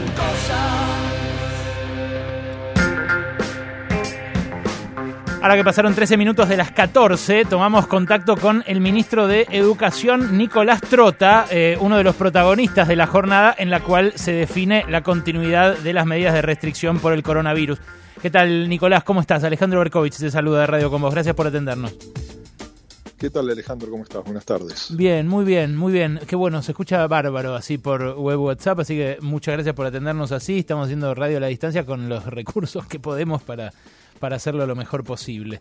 Eh, está eh, por, verse qué pasa específicamente en la ciudad de Buenos Aires con las clases, ¿no? Porque hoy a la mañana anunciaron por parte de la provincia que van a seguir en modalidad virtual. ¿Qué piensa la Nación? ¿Qué pensás vos que debería ocurrir en los distritos en fase de emergencia? Tomar conciencia de la situación de complejidad que estamos transitando en un país muy extenso con realidades diversas. Hoy tuve una reunión con la directora de epidemiología y con la viceministra de salud analizando la realidad epidemiológica en los grandes centros urbanos de más de 300.000 habitantes, como también en otras localidades de la Argentina, ¿no? para poder tener en claro cómo ha sido la evolución en las últimas semanas, cuál es la situación de cada una de las regiones. En aquellos lugares, Alejandro, que están en zona de bajo o medio riesgo, se puede recuperar la presencialidad con, con protocolos estrictos. En los que están en alto riesgo epidemiológico, se puede recuperar una presencialidad administrada menos intensa. Y lo que marca la norma, en aquellos lugares que están en alarma epidemiológica, tenemos que sostener las clases no presenciales, por una cuestión de responsabilidad. Yo he trabajado intensamente con todo nuestro equipo, con nuestro gobierno, para promover la presencialidad. Ahora, la presencialidad necesita protocolos estrictos y una realidad epidemiológica de base. Y en el caso de la ciudad de Buenos Aires, en el caso de la ciudad de Buenos Aires, se está duplicando la tasa de incidencia que marca la norma, que es 500 en los grandes centros urbanos de más de 300.000 habitantes, la ciudad tiene más de 1.000. O sea, no es que estamos hablando que está en 550. Del otro lado, la General Paz está en 750. Ha mejorado mejor que la ciudad, porque también se adoptaron con antelación medidas restrictivas. Pero el esfuerzo de estos nueve días todavía no se refleja en lo que puede ser la caída de curva de contagios. ¿Qué tiene que hacer la reta? Cumplir la ley, cumplir la norma, cuidar a su comunidad, cuidar a nuestros estudiantes y docentes y sostener la no presencialidad, o en realidad iniciar el proceso de no presencialidad, porque inexplicablemente también ha suspendido la no presencialidad estos tres días que podríamos haber tenido clases bajo esa modalidad, para poder lograr que mejoren los indicadores y tomar decisiones en base a lo epidemiológico y no a la especulación política. Mm. Eh, ahora vamos a lo de esta semana porque me parece que merece un, párrafo aparte, pero eh, ¿no hay conversaciones con la ciudad eh, de ustedes para coordinar, digamos, cómo sigue la semana que viene? Bueno, nosotros venimos hablando hoy a las 3 de la tarde, tuve una reunión del observatorio para el regreso seguro a la presencialidad y convocamos las 24 jurisdicciones. El día sábado pasado yo me junté con los 24 ministros y ministras para analizar provincia por provincia, lo mismo estoy haciendo en el día de hoy, ¿no? y, y ahí ya tenemos un marco de organización, no es que hay improvisación alguna. ¿No? Tenemos los datos epidemiológicos, tenemos la norma que establece cuáles deben ser los pasos y lo que se está desplegando, por ejemplo, en la provincia de Buenos Aires, en gran parte de los distritos están en alerta epidemiológica. En aquellos distritos de la provincia de Buenos Aires, que son 135, que estén en bajo o medio riesgo, van a poder continuar porque algunos han tenido presencialidad y algunos lo van a poder recuperar en un esquema que tenemos que ser conscientes que implica una intermitencia.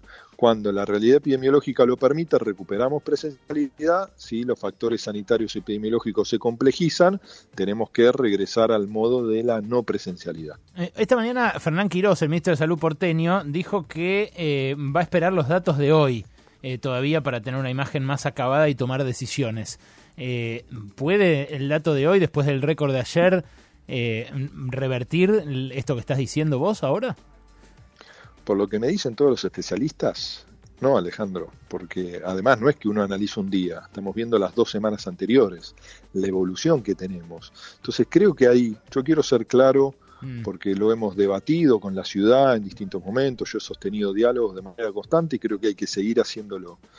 Pero las condiciones, en, cuando la reta tomó la decisión, simplemente cumplir la ley, no cumplir el DNU, cumplir ese decreto y suspender la presencialidad, los números hoy son similares a los de esa semana.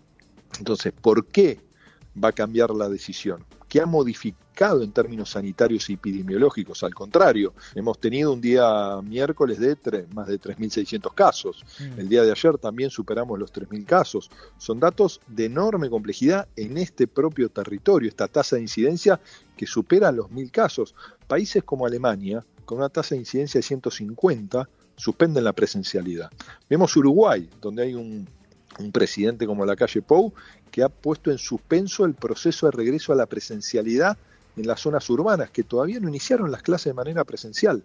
Habían logrado hacerlo en la ruralidad en la semiruralidad, pero empeoraron los factores epidemiológicos y por supuesto cambian las agendas, que es lo mismo que tiene que ocurrir en esta ciudad de Buenos Aires y no hay manera, no hay manera que porque, por más que los datos de hoy sean cosa que no va a ocurrir, altamente positivos, eh, se logre romper esa tasa de incidencia que es de enorme preocupación en esta región metropolitana de Buenos Aires.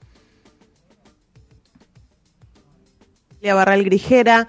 Al día de hoy, la ciudad de Buenos Aires es la única que permanece eh, incumpliendo el DNU vigente, porque en su momento también Mendoza había sostenido la presencialidad a pesar de estar en zona de alarma epidemiológica, pero no sé si eso se fue revirtiendo luego. Bueno, hoy, hasta el día de hoy, en realidad todos están cumpliendo el DNU vigente. La única diferencia de la ciudad de Buenos Aires con el resto de las 23 provincias argentinas es durante estos tres días no se tuvo clases no presenciales, a diferencia Claro. de lo que ocurrió en el resto del país. Hay que esperar al día lunes, que ahí la norma es clara, el consenso construido es claro, no solo hay un DNU, sino también una resolución del Consejo Federal de Educación que plantea que hay que promover la presencialidad, que es el compromiso de todo nuestro sistema educativo, y que hay que poner en suspenso la presencialidad y en esa bimodalidad concentrarse en la no presencialidad cuando estamos en zonas de alarma epidemiológica, que es donde Llegado hoy está. ese, perdón, llegado a ese punto pareciera ser eh, que el gobierno central eh, no tiene herramientas o queda impotente ante la decisión de un distrito de simplemente no cumplir con lo que establece el DNU. ¿Hay algún otro camino que puede buscar o bien el Consejo Federal de Educación o bien el Gobierno Nacional para intentar que la ciudad finalmente cumpla con eh, la disposición de que no haya presencialidad en las escuelas? Bueno, acá se, está, se estaría incumpliendo ¿no? un DNU vigente, se estaría incumpliendo además una resolución del Consejo Federal de Educación y hay una responsabilidad política por parte del jefe de gobierno en el incumplimiento de las normas y en la puesta en riesgo de toda nuestra comunidad. Saliendo de la ciudad de Buenos Aires, porque el virus no conoce de límite geográfico. La General Paz no es una muralla que impide la circulación del virus. Y es ahí donde estaba puesto el foco de la preocupación de nuestro presidente hace seis, siete semanas, cuando se alertaba en la ciudad que si no se tomaban medidas restrictivas en varios aspectos, que terminó incluyendo la presencialidad en la escuela, cosa que no se cumplió en la ciudad de Buenos Aires, eso iba a terminar acelerando la irradiación del virus en el resto del territorio argentino. Entonces, por supuesto, lo que es incomprensible es este proceso de judicialización en el marco de la pandemia y al mismo tiempo ¿no? una fuerza política que se llama republicana que no respete las normas, que tenga una vocación selectiva de aplicación de las normas y al mismo tiempo, digo, yo creo que la reta debería escuchar mucho más a las sanitaristas, escuchar mucho más a epidemiólogos, médicos y enfermeros que guiarse por lo que dicen ciertas encuestas para no enfrentarse con un sector de su electorado que le pide presencialidad y que no toma conciencia de la gravedad de la situación que atraviesa la ciudad de Buenos Aires. Respecto de lo que pasó esta semana, estamos hablando con Nicolás Trota, ¿eh? el ministro de Educación de la Nación. Respecto de lo que pasó esta semana en la ciudad, eh, esto de que, como, bueno, no, no se pudo eh, hacer clases presenciales, eh, directamente no hubo clases virtuales tampoco. En caso de continuar esta decisión la semana que viene, porque es otro escenario también, ¿no? Que, que bueno, eh, no haya clases, pero tampoco eh, las haya virtuales. Eh, ¿El gobierno nacional tiene una posición respecto de esto? Para nosotros, el día lunes en esta región de metropolitana de Buenos Aires, en ambos lados de la General Paz, hay que continuar en un esquema de no presencialidad, como se transitó en gran parte del 2020, pero también como se transita con cierta intermitencia en otros lugares de la Argentina. ¿no? Han existido ya ejemplos de tener que suspender la presencialidad y pasar exclusivamente a la modalidad no presencial y luego poder recuperarla. Así que lo que debería hacer el gobierno de la ciudad, si fuese responsable, si no estaría en el campo de la especulación política, es garantizar el derecho a la educación de todos los estudiantes de la ciudad a partir del despliegue de la metodología no presencial en esta instancia. ¿Es cierto que eh, demora un tiempo eh, poner en marcha la, la, virtualidad? Porque esto es lo que argumentó, por ejemplo, Patricia Bullrich, cuando dijo, eh, le preguntaron por qué no había clases en la ciudad de modo virtual. De manera muy confusa, argumentó Patricia Bullrich, ¿no? Pero yo lo que quiero decir, Alejandro, es todo el sistema educativo viene transitando esa agenda de la bimodalidad. No estamos en el 15 de marzo del año pasado cuando se tuvo que suspender la presencialidad. Transitamos todo el 2020, todo el 2021 y nos preparamos para esta situación. Todos sabíamos, no sabíamos la exactitud del momento, pero que nos iba a impactar una segunda ola. ¿no? Y para eso viene trabajando con mucho esfuerzo toda nuestra comunidad educativa. La presencialidad no es una cuestión de deseo, sino es una cuestión de la responsabilidad sanitaria.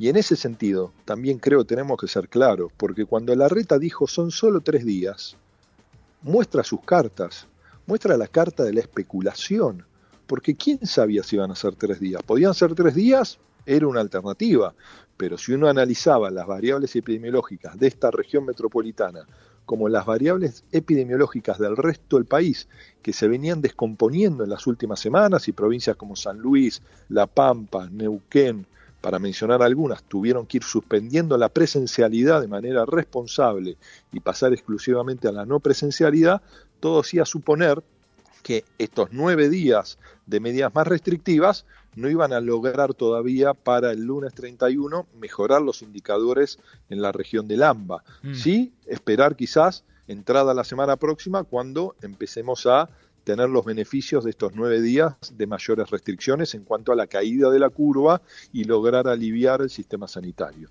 Mm. Dos eh, preguntas finales sobre lo que pasó, digamos, vos, vos hablabas de la intermitencia y, y, bueno, esto lo venimos nosotros hablando durante la semana con, distintos actores de, del mundo sanitario, con científicos, con un científico incluso que hizo una proyección matemática, nos la trajo Nora Bar, de cómo esto podía ayudar a, a ir dándole martillazos a la, a la curva de incidencia del virus, digamos.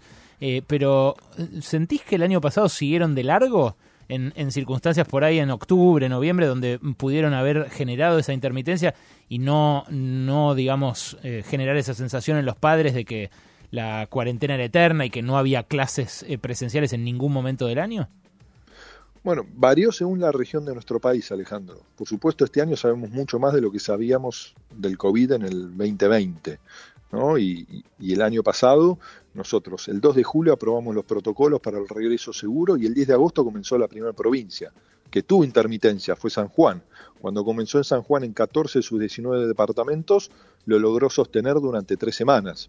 Y así muchas provincias fueron sumándose al inicio de la presencialidad que para mí como ministro, ¿por qué fue muy importante? Porque toda esa experiencia que construimos, que fue en diálogo con los maestros, sus organizaciones, las familias, mm. nos permitió en el 2021 un inicio de ciclo lectivo como no tuvo ningún otro país de América Latina. Nosotros logramos el regreso a la presencialidad con mucho compromiso de todos, pero sabiendo que había que aprovechar y maximizar los días mientras llegaba el impacto de la segunda ola. Mm. Y hoy tenemos que reflejar el mismo compromiso. En aquella mínima unidad geográfica donde se puede volver a la escuela y principalmente por aquellos sectores que están en situación de derechos vulnerados, es que tenemos que promover la presencialidad. Ahora, cuando la realidad epidemiológica nos demuestra la complejidad y la dificultad y el riesgo para la salud, es que tenemos que transitar la no presencialidad. Mm. Lo otro, eh, el, abastecimiento de dispositivos para que los chicos puedan seguir las clases virtuales, ¿no pudo apurarse más el año pasado? Dicho, digo, te, teniendo en cuenta que, que se interrumpió el plan Conectar Igualdad durante el macrismo. Digo, no, no quiero ir tan atrás, quiero ir a, a, es que a que todo está conectado, Alejandro. Yo te quiero decir la cantidad de horas que nuestro equipo y yo personalmente trabajamos con él. Las fábricas estaban cerradas. Vos que sos economista y sabés, los insumos tecnológicos digo, son de difícil acceso en el marco de la pandemia. Hoy estamos invirtiendo 20 mil millones de pesos. Triplicamos la inversión en nuestro plan de conectividad. El año pasado recuperamos con esfuerzo de los trabajadores 130 mil dispositivos tecnológicos que habían quedado olvidados y lo distribuimos en toda la Argentina ¿Y este por año? indicadores. ¿Este año cuántos van a distribuir? Este año vamos a distribuir dentro de 60 días, ¿no? venimos trabajando con 8 empresas argentinas, 80 mil dispositivos, van a ser al menos 633 mil, que es una gota del océano, Claro. ¿no? porque tenemos que robustecerlo, esperamos llegar a un millón este año, ampliando, pero yo te digo, estoy recorriendo las fábricas, hubo que abrir las fábricas, capacitar a los trabajadores, recuperar donde se había generado una situación de abandono, no solo porque se descontinuó Conectar Igualdad, que en la gestión de Cristina Kirchner implicó distribuir 5 millones y medio de dispositivos entre el 2010 y el 2015, sino al mismo tiempo se eliminaron todas las barreras arancelarias con el argumento que eso iba a permitir bajar el precio de las computadoras. Eso no ocurrió y se perdieron 7.000 puestos de trabajo y se cerraron fábricas que empezamos a recuperar. ¿no? Hoy estamos también con mucha atención para hacernos de todos los insumos que hay que importar y fabricar las computadoras. Fue una licitación internacional que llevó muchísimo tiempo y complejidad. Hoy son 20 mil millones de pesos y esas computadoras vamos a priorizar la educación intercultural bilingüe, la ruralidad y el primer ciclo de la escuela secundaria y lo vamos a seguir robusteciendo. Bueno, eh, es así, es una gota en el océano. Eh, ¿Cuántos son los alumnos en, en primaria que en total? En total? No, en total nosotros vamos primero a la escuela secundaria y donde se produce el mayor nivel de, de deserción, expulsión de la escuela, que es en el primer ciclo de la escuela secundaria. Nosotros en todo el sistema educativo de la educación obligatoria son 11 millones de estudiantes. Nosotros vamos a ir, ¿no? por supuesto, por un orden de vulnerabilidad socioeducativa a las escuelas de gestión estatal ¿no? Y eso lo estamos trabajando. Pero seamos conscientes que atravesados por la pandemia, cuando termine este año, en estos dos años tan difíciles, vamos a haber logrado distribuir la misma cantidad de computadoras que distribuyó la gestión de Macri en cuatro, con un proceso de enorme sobreendeudamiento que transitó en aquel momento. Mm. Para nosotros el propio proceso de fabricación de las computadoras implicó un trabajo con el Banco Central para hacernos de las divisas, con el swap chino para poder traer los componentes. Es de una complejidad enorme en una Argentina que la dejaron en una situación de enorme dificultad en el campo internacional. ¿no? Los que nos supuestamente nos insertaron en el mundo nos, nos, hicieron caer del mundo y eso es lo que también tenemos que recuperar. Nicolás, gracias eh, por este rato.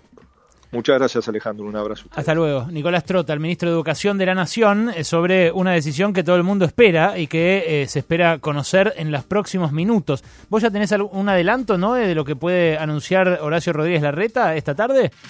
Efectivamente, lo que me dicen en el gobierno porteño es que está previsto que hable a las 20 Horacio Rodríguez Larreta, esa es la previsión y que en principio la idea es anunciar que jardín maternal y educación inicial, primaria y educación especial, o sea, jardín maternal, el jardín normal, la educación primaria y la educación inicial desde el lunes vuelven con presencialidad.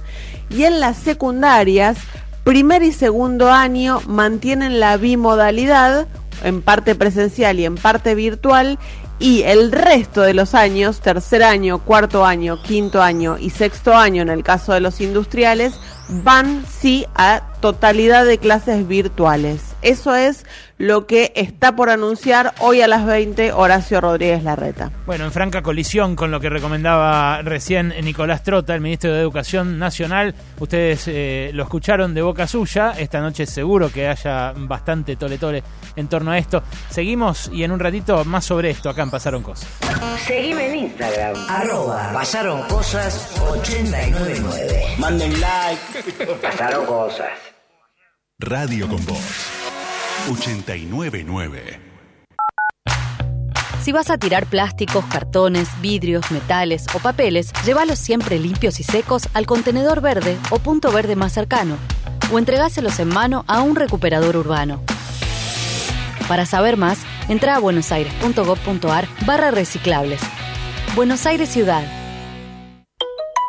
Buena familia, paso tip bomba. Antes de entrar a casa, compré en Diarco Barrio. Sí, hay un mayorista en el barrio. Diarco Barrio. Precios mayoristas a la vuelta de tu casa. En cada manzana está Diarco Barrio. Vamos por más seguridad. Morón incorporó efectivos policiales y nuevos patrulleros a la policía bonaerense. De esta forma, reforzamos las tareas preventivas en todo el distrito. Municipio de Morón. Corazón del Oeste. Algunas de las cosas que compartimos con papá son una rica comida, un buen vino, un viaje, nuevos proyectos. Para este Día del Padre compartí un libro de catapulta, Pura Pasta de Donato de Santis, Tegui de Germán Martitegui, Recetas Argentinas de Gastón Ribeira, Cocinera Filipina de Cristina Suné, Oro en los Viñedos de Laura Catena, La Carneada de Juan Pedro Rastelino. Catapulta Editores, libros para compartir. Del viernes al jueves en Jumbo, 15% de descuento más 12 cuotas sin interés en productos seleccionados de heladeras, freezers, lavarropas y secarropas. Pagando con tarjetas en COSUD, 25% de descuento. Además, hasta 20% de descuento en TVLED seleccionados. Aprovecha también. Del viernes al jueves comprando en jumbo.com.ar, 5% de descuento adicional en las categorías antes mencionadas y muchas más. Encontrá estas y otras ofertas más en jumbo.com.ar. Sigamos cuidándonos. Jumbo, te da más. Para más información ingresa a jumbo.com.ar. Promoción válida del 28 de mayo al 3 de junio de 2021 en sucursales Jumbo adheridas informadas en jumbo.com.ar y en la web. Consulte planes de financiación en tiendas. Loto Plus, el pozo más grande de la Argentina, con más de 550 millones en premios. Loto Plus, porque la suerte te lo destina. Loto Plus, es el más grande de la Argentina. Loto Plus, Loto Plus. ¿Y si sale? Jugar compulsivamente es perjudicial para la salud. Ingresá en siempreencasa.com.ar y recordá que con el cupón ahorro tenés 500 pesos de regalo en tus bebidas de siempre. Para más información consulte bases y condiciones en www.siempreencasa.com.ar. Beba con moderación y está prohibida la venta de bebidas alcohólicas a menores de 18 años. Ante el brote del virus COVID-19, el municipio de Malvinas Argentinas recomienda lavate las manos frecuentemente. Al toser o estornudar, cubrite la nariz y la boca con el pliegue del codo y luego lavate las manos. Evita contacto directo con personas que tengan enfermedades respiratorias. Ventila los ambientes cerrados. Ante la presencia de estos síntomas, fiebre, tos, falta de aire, dolor de garganta, no te automediques y ante cualquier duda comunicate al 107. Estas fueron las recomendaciones del municipio de Malvinas Argentinas, el lugar de la familia. ¿Ya sabes cómo ambientar tu casa en invierno? Ahora con los vitroconvectores Peabody podés calefaccionar tus ambientes con un diseño moderno e innovador, con un consumo inteligente y en poco tiempo. Ama tu casa. Busca tu vitroconvector ideal en peabody.com.ar y en sus redes sociales como arroba Hogar. Moura, la batería de las principales automotrices. Si es batería, es Moura. Mañanita presenta el secreto para preparar un buen mate. No se escuchó nada, ¿eh? No, tampoco, maestro. Que tomen yerba mañanita. Ah, ok. Así es yerba mañanita. Fácil de tomar desde el primer mate. Ahora podés vender más. Llegó Sipago, la herramienta que te permite aumentar tus ventas cobrando desde tu celular, cuando quieras y estés donde estés, aceptando la tarjeta en tu comercio o enviando un link de pago. Con Sipago aceptás todas las tarjetas de crédito y débito sin costo fijo y con las comisiones más bajas. Entra a sipago.com.ar y empezá a vender más. Sipago, la solución de cobro que te faltaba. Cultivo Urbano.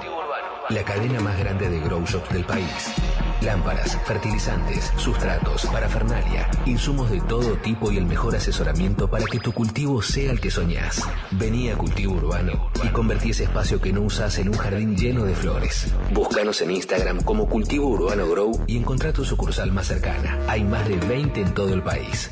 Cultivo Urbano. Cultivo Urbano. Más de 10 años junto a vos. Yo uso una placa de descanso para dormir. Lo que no sabía es que acumula bacterias que podrían afectar mi salud. Las tabletas limpiadoras Corega Tabs eliminan el 99,99% de las bacterias que causan el mal olor en 3 minutos. Proba Corega Tabs. Es práctico y funciona. 899 Radio con Voz. No hemos vencido al capitalismo, Pero por lo menos. pero por lo menos hemos logrado que exista Pasaron Cosas. Pasaron cosas. Un programa que agarra al Doberman de la realidad y lo convierte en un tierno hámster para que no pare de andar en la ruedita de tu cerebro. Buenas tardes, Berco. Estoy acá para decirte que llegó el momento de ahorrar en combustible. ¿Sabías que si te pasas a GNC ahorras miles y miles de pesos por mes? Sí. Haceme caso. Pensé en gas argentino. Pensé en economía y medio ambiente. Berco, pasate a GNC. ¿Qué quiere que te invente? Le gusta a Melco cuando nos trae consejos para ahorrar, es muy bueno. Sí, claro que sí. Gracias, Garbita, muchas gracias. ¿eh? 38 minutos pasaron de las 2 de la tarde. Hoy Y ya vale. Sí, ya Sí, sé, ya sé, ya Melco. Entendimos muy bien. Fue muy claro cuando tira chivos, Garba, la verdad.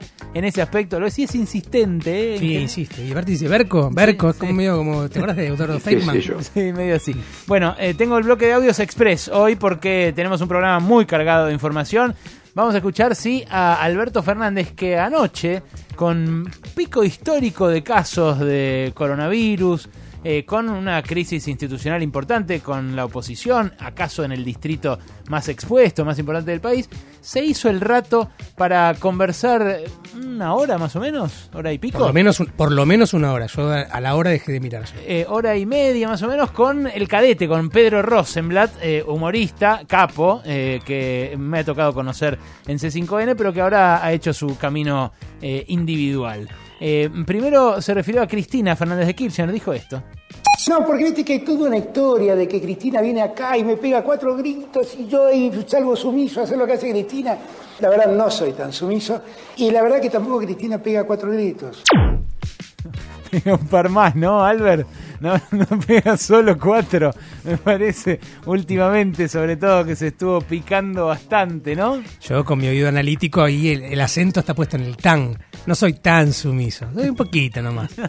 Tranca, nomás. La psicoanalicia. la Uno sabe, ¿no? Uno sabe hasta dónde puede tensar, cuándo tiene que bajarse la discusión. Bueno, la va llevando. Es así, es así. Eh, ¿Tengo más eh, del mismo diálogo? Sí, creo que hay más. Hay, más, sí, sí, sí. hay uno más, dale, escucha. Si yo tuviese a mi favor a La Nación, a Clarín, a TN, a Canal 13, digo, bueno, no pasa nada, si no podemos salir a la calle, tenemos los fines. Pero yo después de haber visto cómo funciona todo eso, quisiera no tenerlos nunca a favor, porque la gente sabe, la gente no es tonta. ¿eh? Eh, Yo no le asigno tanta importancia a esos medios y quisiera no tenerlos de mi lado. Buena. Sí. Eh, no es tan sumiso, ¿eh? ¡Epa! Sí, qué sé yo. Eh, la verdad que mejor sí tener a favor a los medios si vos sos presidente, ¿no? ¿Qué sé yo? Claro, sí, aparte. No puedo creer que Clarín no ponga, ¿eh? Claro. Aparte, eh, yo me acuerdo de la campaña de Héctor No Me Deja Mentir, estaban como chanchos en una época con Héctor. Tampoco era con Héctor Manieto, ¿no? Por supuesto. Sí, sí, Digo, claro. la- Tampoco tiene sentido hacerse tan el, el rockero con ese tema. Ni siquiera Eh. tener a favor o en contra. Son los medios informan, uno gobierna, qué sé yo. Fue antes de asumir eso, ese Sí, acto claro, en, sí, el, sí, sí. en el Malva era, ¿no? Que estuvo, que estaba Mañeto ahí también. Claro, un acto de Clarín 25, 35, 55 años, no sé, 85, ¿cuántos? sí. Sí, Bueno. estaba bonito también. Bueno, eh, tengo también, este audio no es de ahora, eh, pero eh, en las últimas horas empezó a tomar fuerza, mucha fuerza, una versión de que el Dipi sale con Viviana Canosa. Sí. Sí, sí, porque se está diciendo que hay una cincuentona, eh, una mujer grande, va, en realidad cincuentona, una mujer más grande No, que no, él. lo dijo la, la ex del Dipi. Claro, lo Claro, dijo Mariana Mariana, Diar- Diarco Mariana en Diarco. redes sociales, porque primero él la bardeó, él la bardeó a, a Mariana, a su ex. Consumen de la buena. eh, y ella le respondió redoblando un poco la apuesta y difundiendo el rumor en redes de que él anda con una mujer de 50 años. Ella Muy la- desagradable, además, por cómo la bardeó, porque eh, dijo, lo, lo que se rumorea es que Mariana Diarco está en pareja con Gastón Pols, cosa que después Claro. eh, desmintió. Eh, muy desagradable porque habla de la, la- la adicción de Gastón Pols, ¿no? Claro. Que, que ha trabajado mucho. ¿Quién habla? Eh, ¿Dipi? El Dipi. Dipi, Ah. el Dipi en un tweet, el Dipi Sí. en un tweet eh, le dijo, le, le reprocha a su ex eh, y la madre de su hija, o hija o hijo, no sé qué tienen, eh, que sale con Gastón Pauls y bueno, y entonces María Diarco le, re- le retruca. Mejor no hablemos de que vos con esa cincuentona, bla, bla, de la tarde, Qué tenés linda algo que gente, hace ¿eh? mucho. Qué linda gente. Toda, toda Sí. gente, pero adorable. Bueno, eh, eso trajo un audio de ellos, que son protagonistas de esta agenda, un audio de hace un tiempo, eh, que muchos toman como indicio para confirmar que efectivamente ahí se ha formado una pareja. Escucha. No, yo te digo que este- no me faltó un romance Creo todos que los rubros. Nosotros ni siquiera nos dimos un beso en el cachete, toda la vida nos hablamos así porque Sí, nos sí, conocimos en nos pandemia. conocimos así. En pandemia. Sí. Qué bárbaro. Viste como chico. la boca, escúchame, Dipi. Ah, bueno, no era, no era un indicio, era bastante explícito. Nah, igual eh, Canosa tiene un estilo eh, hister- histericón en sus Claro, entrevistas. No, sí. Ni siquiera diría que digo, lo, ha, lo ha hecho con, con Bernie, lo ha hecho también con el presidente. Claro. Bueno, capaz, eh, qué sé yo, la verdad no me interesa tanto. Igual, de- ah, mi única heroína en este hilo, so- en este lío, solo porque no la conozco, es Mariana Diarco, porque todo lo demás. Sí. Pero digo, la verdad que es para decirle, si se confirma esto, decirle, vos, yo estoy con uno consume merca, pero esa toma la bandina, ¿qué querés que te diga? claro, claro, hay cosas peores. Hay cosas peores. Bueno, eh, y este último es eh, una presidenta del Consejo Deliberante de Navarro, que, eh, bueno, milita en el Frente de Todos, es oficialista, eh, y en un momento, ¿cómo decir? Se, enojó con un concejal del bloque opositor. Eh, le dijo esto Paola Maggiotti a Matteo Natalini, que era el presidente del bloque de Juntos por el Cambio en esa legislatura. Dos horas y media para que nos faciliten el proyecto y poder verlo. Sinceramente nunca nos llegó. Entonces, que se cumpla el reglamento. Perdón, perdón. El proyecto está compartido en el grupo, concejal Natalia. Ah, perdón, no, no, no lo vi. Perdón, Listo. perdón. Chupala.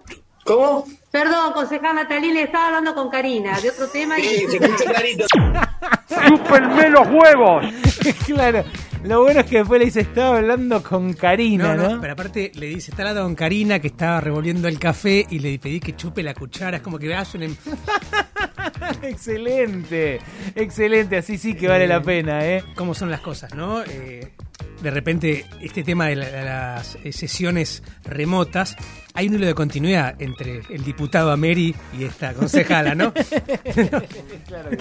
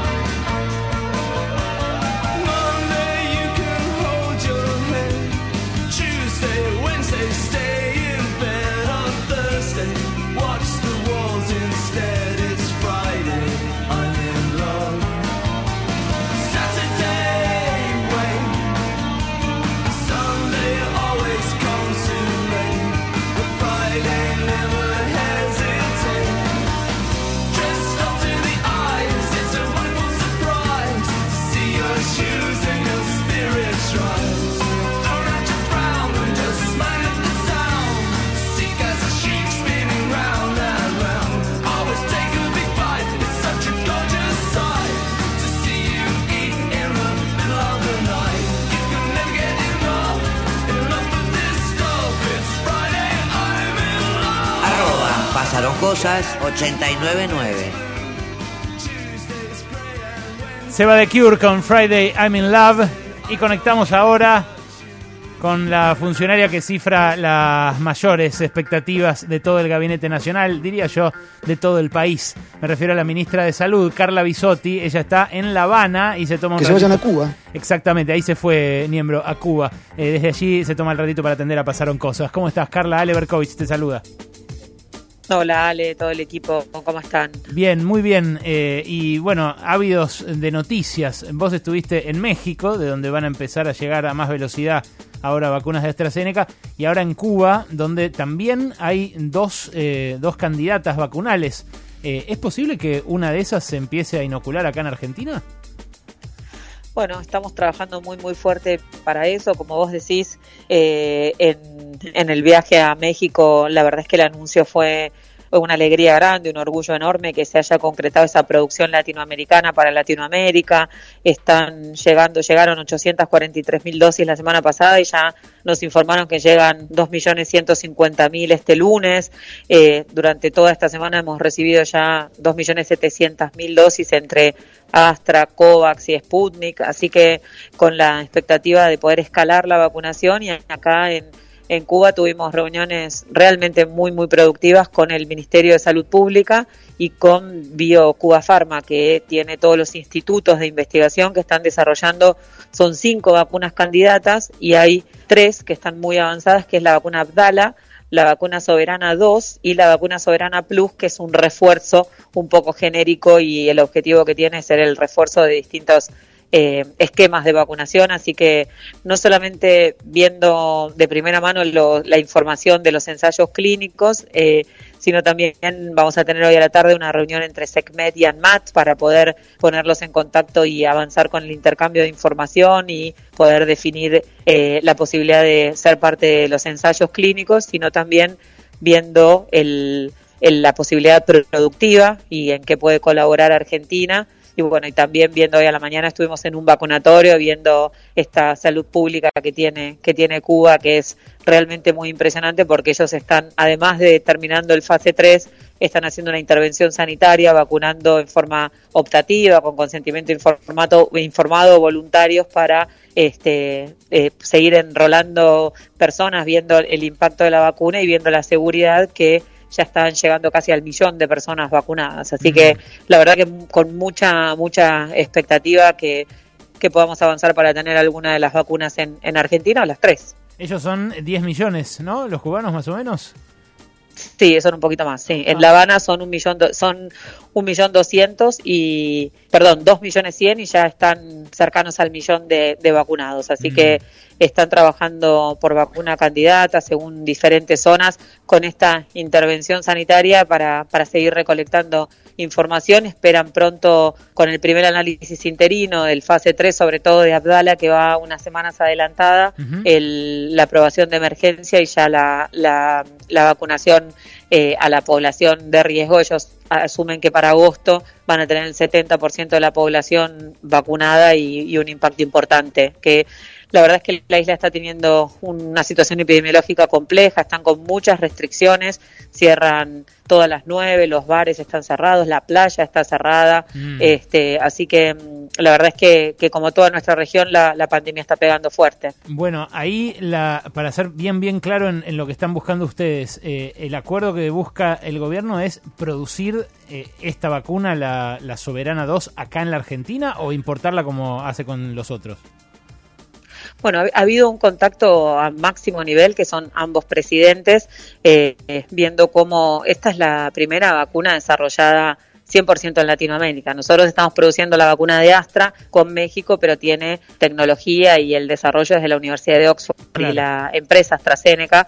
Esta vacuna es un desarrollo de, de, de Cuba y es un, un desarrollo que cierra ese círculo virtuoso que es investigación, ensayos clínicos, eh, eh, digamos, producción y eh, aplicación. Así que lo que, lo que nuestro presidente le, le manifestó al presidente de Cuba es eh, la disponibilidad de Argentina, el interés de Argentina para hacer un proyecto colaborativo y nosotras con Cecilia Nicolini lo que vinimos a hacer es justamente eh, ver qué es lo que se necesita en función de esta cadena de, producción y en qué puede aportar Argentina para que sea un- una vacuna 100% latinoamericana para Latinoamérica y Argentina pueda ser parte de este inmenso proyecto. Estamos analizando eso acá y creemos que tanto en lo que es la, la investigación, el desarrollo, la ANMAT, nuestra este, entidad regulatoria y eh, algunas digamos, oportunidades de, de colaboración más específicas que estamos viendo hoy, podemos, podemos concretarlo. Además, por supuesto, de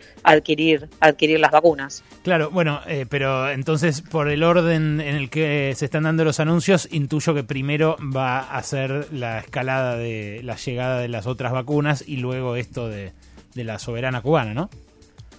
Claro, nosotros tenemos, no, sí, nosotros esperamos ahora la llegada de, digamos, la- las vacunas con las que ya tenemos contrato firmado. Eh, esperamos también avanzar con un nuevo contrato con Sinopharm para tener dos millones de dosis en junio y cuatro millones en julio.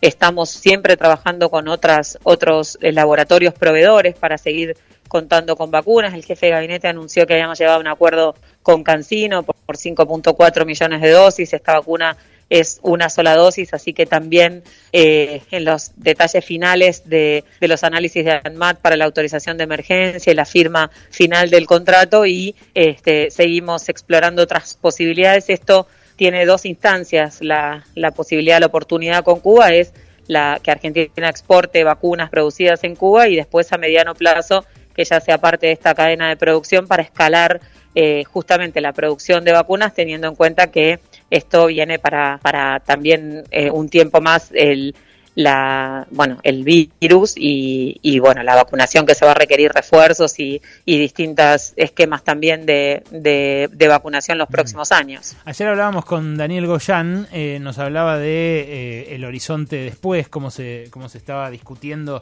establecer la- las siguientes fases del plan de vacunación, los siguientes hitos, digamos, con las distintas eh, etapas poblacionales. Eh, y, y bueno, la, la pregunta es eh, cómo van a seguir llegando estas vacunas de las 22 millones comprometidas en el acuerdo bilateral con AstraZeneca. Te- nos dijo también eh, eh, Carlos Tomada, el embajador en México, eh, que hay previstas 4 millones para los próximos 15 días. Esto es los eh, las llegadas muy fuertes que hubo esta semana, las de la semana que viene y después. Bueno, nosotros tenemos ahí lo que nos va anunciando Astra, porque está ahí, digamos, cuando se realmente se destraba este, este proceso productivo y se, y se puede avanzar hacia la escalada, la, la, el panorama de llegada es mucho más seguro, pero siempre hay que eh, terminar el proceso de control de calidad y siempre puede haber algún alguna situación que es más excepcional que hasta ahora, que era como la, los primeros lotes que tenían que hacer los procesos de control de calidad más largos y las liberaciones de los primeros lotes. Así que lo que nos informa Astra es que para junio, para, jul, para, para mayo, teníamos un cupo de 3.960.000 dosis de este bilateral y para junio son 3.5 millones de dosis de este bilateral. Tenemos todavía más o menos 7 millones de dosis de, de, perdón, de COVAX para recibir y por supuesto seguimos eh, recibiendo las vacunas de, de Rusia hasta cumplir el contrato de los 30 millones de,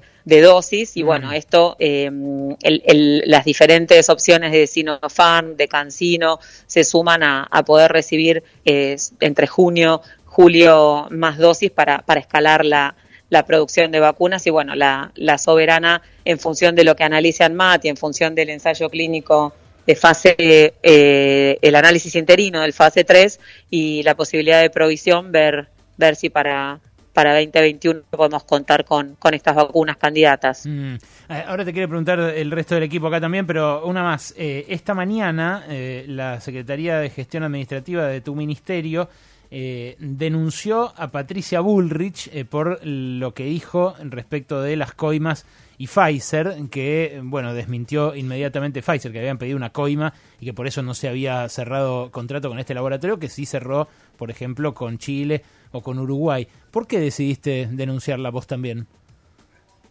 No, porque uno puede disentir, puede discutir, puede tratar de generar consensos y no encontrarlos, pero todo tiene un límite. Realmente eh, decir que hubo coimas, que hay retornos, que se pide un intermediario, como si no primara el interés por la salud pública, no es algo que se pueda permitir realmente.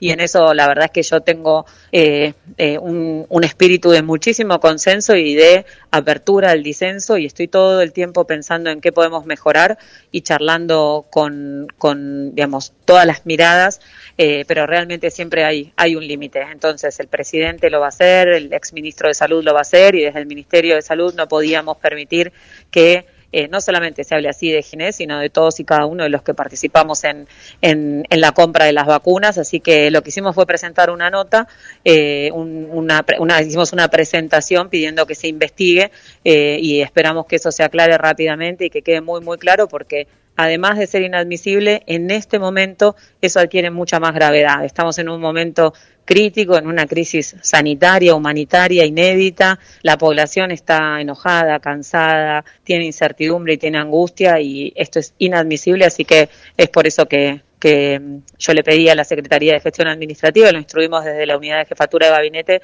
eh, avanzar con esta presentación para que se aclare. Ministra, buenas tardes. Te saluda Noelia Barral Grijera. ¿Cómo estás? Hablando de, bueno, la negociación con Pfizer, en las últimas semanas surgió la información de que el gobierno retomó esa conversación a través de la Secretaría de Legal y Técnica, que eh, ese canal de diálogo se reabrió y que era posible eh, al menos eh, volver a pensar en que se firme finalmente ese contrato. Em, te lo pregunto directamente, ¿es posible que la Argentina firme finalmente contrato con Pfizer? Mira, el, el el contacto nunca se cortó. lo que sucedió últimamente es la ventana de oportunidad de explorar una opción que pueda realmente destrabarlo. Eso se está haciendo con el asesoramiento legal de la Secretaría de Legal y Técnica y, por supuesto, con la participación de toda el área legal y técnica del Ministerio de Salud en conjunto. Nosotros tenemos la voluntad desde el principio de firmar con Pfizer y de encontrar diferentes eh, soluciones y propuestas a, a las barreras. Hemos presentado innumerables opciones que hasta ahora no han satisfecho a Pfizer y estamos en un momento en el cual tanto desde Pfizer Argentina como desde el Ministerio de Salud tenemos la, expectativa de poder llegar a un acuerdo. Eh, por supuesto que, de vuelta, esto nunca se, nunca se interrumpió, lo que pasa es que eh, en este momento estamos, estamos viendo una opción que nos genera alguna expectativa positiva. Así que lo que siempre vamos a tratar de hacer es de eh, mantener la discreción hasta que se concrete, porque mm, la idea no es ni generar falsas expectativas, ni, ni, ni anunciar algo que todavía no está, porque justamente todavía no es seguro, pero bueno, siempre, siempre seguimos intentando y lo vamos a seguir haciendo. Recién hablábamos con Nicolás Trota eh, sobre la vuelta de clases presenciales eh, que parece va a anunciar Horacio Rodríguez Larreta acá en la ciudad de Buenos Aires, pero no es el único caso. También en Córdoba, el lunes, vuelven las clases presenciales. Ya lo anunció el gobierno cordobés, a pesar de eh, también estar en alerta epidemiológica, según el semáforo que fijaron ustedes. Eh, ¿Vos qué crees? Eh, ¿Que es correcto? ¿Que puede discutirse? ¿Que no debería hacerse de ninguna manera? Mira, para mí de vuelta es un poco eh, el, el momento es tan tan delicado que deberíamos eh, sortear cualquier situación política partidaria eh, y tratar de tirar todos para el mismo lado. Los indicadores que están en el semáforo epidemiológico son indicadores consensuados con las áreas técnicas de las provincias y tienen un nivel eh, que es el límite superior tolerable. No es que son indicadores muy exigentes y eh, son el límite superior para que si alguna provincia no ha tomado una decisión, eh, sea ese el límite superior para que la tome y los gobernadores y las gobernadoras pueden tomar decisiones en cualquier momento. Eh, pero la verdad es que tener más de 500 casos, cada 100.000 habitantes y tener o tener tensión en el sistema de salud es algo que realmente amerita tener acciones muy intensivas y de vuelta la presencialidad, más allá de eh, la fuente de infección en el aula o no, genera una movilización de personas que es lo que ha ha demostrado que aumenta el número de casos. Estuvimos en México y en México desde el 20 de marzo del año pasado no tienen clases presenciales. Ahora llevan 19 semanas consecutivas de disminución de los casos y recién en 10 estados han empezado las clases presenciales y están planificando ir eh, escalonadamente. Así que la verdad es que en los países donde nosotros eh, estamos en Cuba están, como te decía, con unas restricciones a la movilidad muy grandes y esperan en agosto empezar las clases presenciales. La verdad que mm, eh, eh, mucho más allá de, la importancia de la educación y de lo bueno que sería la presencialidad, que nadie lo desestima, estamos hablando de salud, estamos hablando de una pandemia, estamos hablando de poquito tiempo que queda por delante hasta que podamos escalar la vacunación y bajar los casos y estamos hablando del peor momento en número de casos, de fallecidos y de tensión del sistema de salud de Argentina, así que la verdad es que es una discusión que, que cuesta creer que, que se sigue dando y también temos, tenemos que decir que la, protagonista va a ser la sociedad en función de eh, los cuidados, la, minimizar las salidas y cada salida que sea indispensable hacerla con el máximo de cuidado para que logremos bajar el, el número de casos que tanto nos preocupa. En simultáneo a esto eh, se está decidiendo la realización de la Copa América acá en la Argentina. Ayer también le preguntábamos sobre esto a Daniel Goyán. Eh, hay controversia, por supuesto. Sé que el movimiento de gente no es el mismo. Sé que eh, las, personas involucradas eh, tampoco son las mismas y también puede haber eh, distintos abordajes. Pero bueno, eh, mientras se sostiene un esquema de virtualidad en las aulas, hay quejas de muchos padres que dicen, mientras tanto se juega el fútbol. ¿Vos qué pensás de eso? Sí, lo dijiste vos claramente, despojados de toda pasión, que es muy difícil tanto a favor como en contra, y en este momento que, que es tan, tan eh, delicado de Argentina, despojados de toda pasión, de vuelta a favor o en contra, la movilización de personas que implica la realización de la Copa América eh, con protocolos y con eh, lo que lo que se está planificando desde el Ministerio de Salud en caso que, que se confirme hacerlo eh, en conjunto con migraciones, con seguridad, con turismo, con deporte, eh, con la Policía de Seguridad Aeroportuaria, con, con, con ANAC. Eh, la verdad es que eh, el, el, el riesgo no es alto, pero por supuesto que el, el, el debate no es ese, sino si es este un, un momento para hacerlo o no, si eh, eh, en, en esto que vos decís, ¿no es cierto? No hay clases si hay fútbol, deberíamos poder despojarnos de esa pasión eh, y, poder analizar el riesgo y poder analizar eh, lo- lo- los potenciales beneficios para, para el país. En eso, la verdad es que desde el Ministerio de Salud estamos transmi- transmitiendo, digamos, los requisitos mínimos y articulando con los otros ministerios. Por supuesto que la decisión va a exceder el, el Ministerio de Salud, pero, pero ya estamos trabajando como, como si se hiciera y, y trabajando también eh, esperando la, la decisión final en función de lo que se ha presentado como requisitos y la devolución que tengamos para, para cumplirlos. Ahí, eh, Perdón, pero la verdad es que nunca vamos a llegar a, a es- un acuerdo consensuado así muy muy grande, ¿no? No, pero ustedes, vos me decís requisitos, protocolos. ¿Es evidente eh, por los contagios en River, por los contagios en general en los equipos que hubo, que los protocolos no funcionaron, ¿no?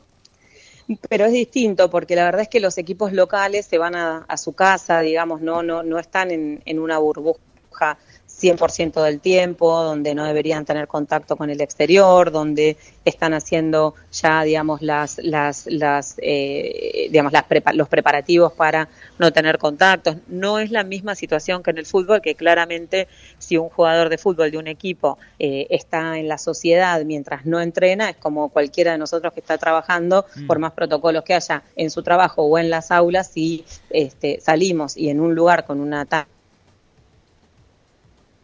A ver. mm, alta y si llevas el virus a un lugar, eh, digamos, como es el equipo de fútbol y el entrenamiento, la posibilidad de transmisión también es alta y si te testean cada 48 horas, seguramente, aunque seas asintomático, también la detección va a ser muy alta. Así que no, no es comparable una selección y, y cómo va a ser la dinámica de las selecciones de todos los países que un torneo de fútbol local. Entiendo. So- eh, igual está Alejandro Wall para preguntarte sobre esto también. Adelante, Wally. Carla, ¿cómo estás? En este punto, uno de Hola, los, Ale. de los planteos que ha hecho eh, Conmebol, pero también eh, entiendo que está dentro de los protocolos que manejan en el gobierno, es que los planteles estén vacunados. Conmebol tiene 50.000 dosis que ha repartido entre federaciones, pero de Sinovac, es decir, que el plantel argentino, confirmame vos, no se podría eh, vacunar en territorio argentino con esa vacuna.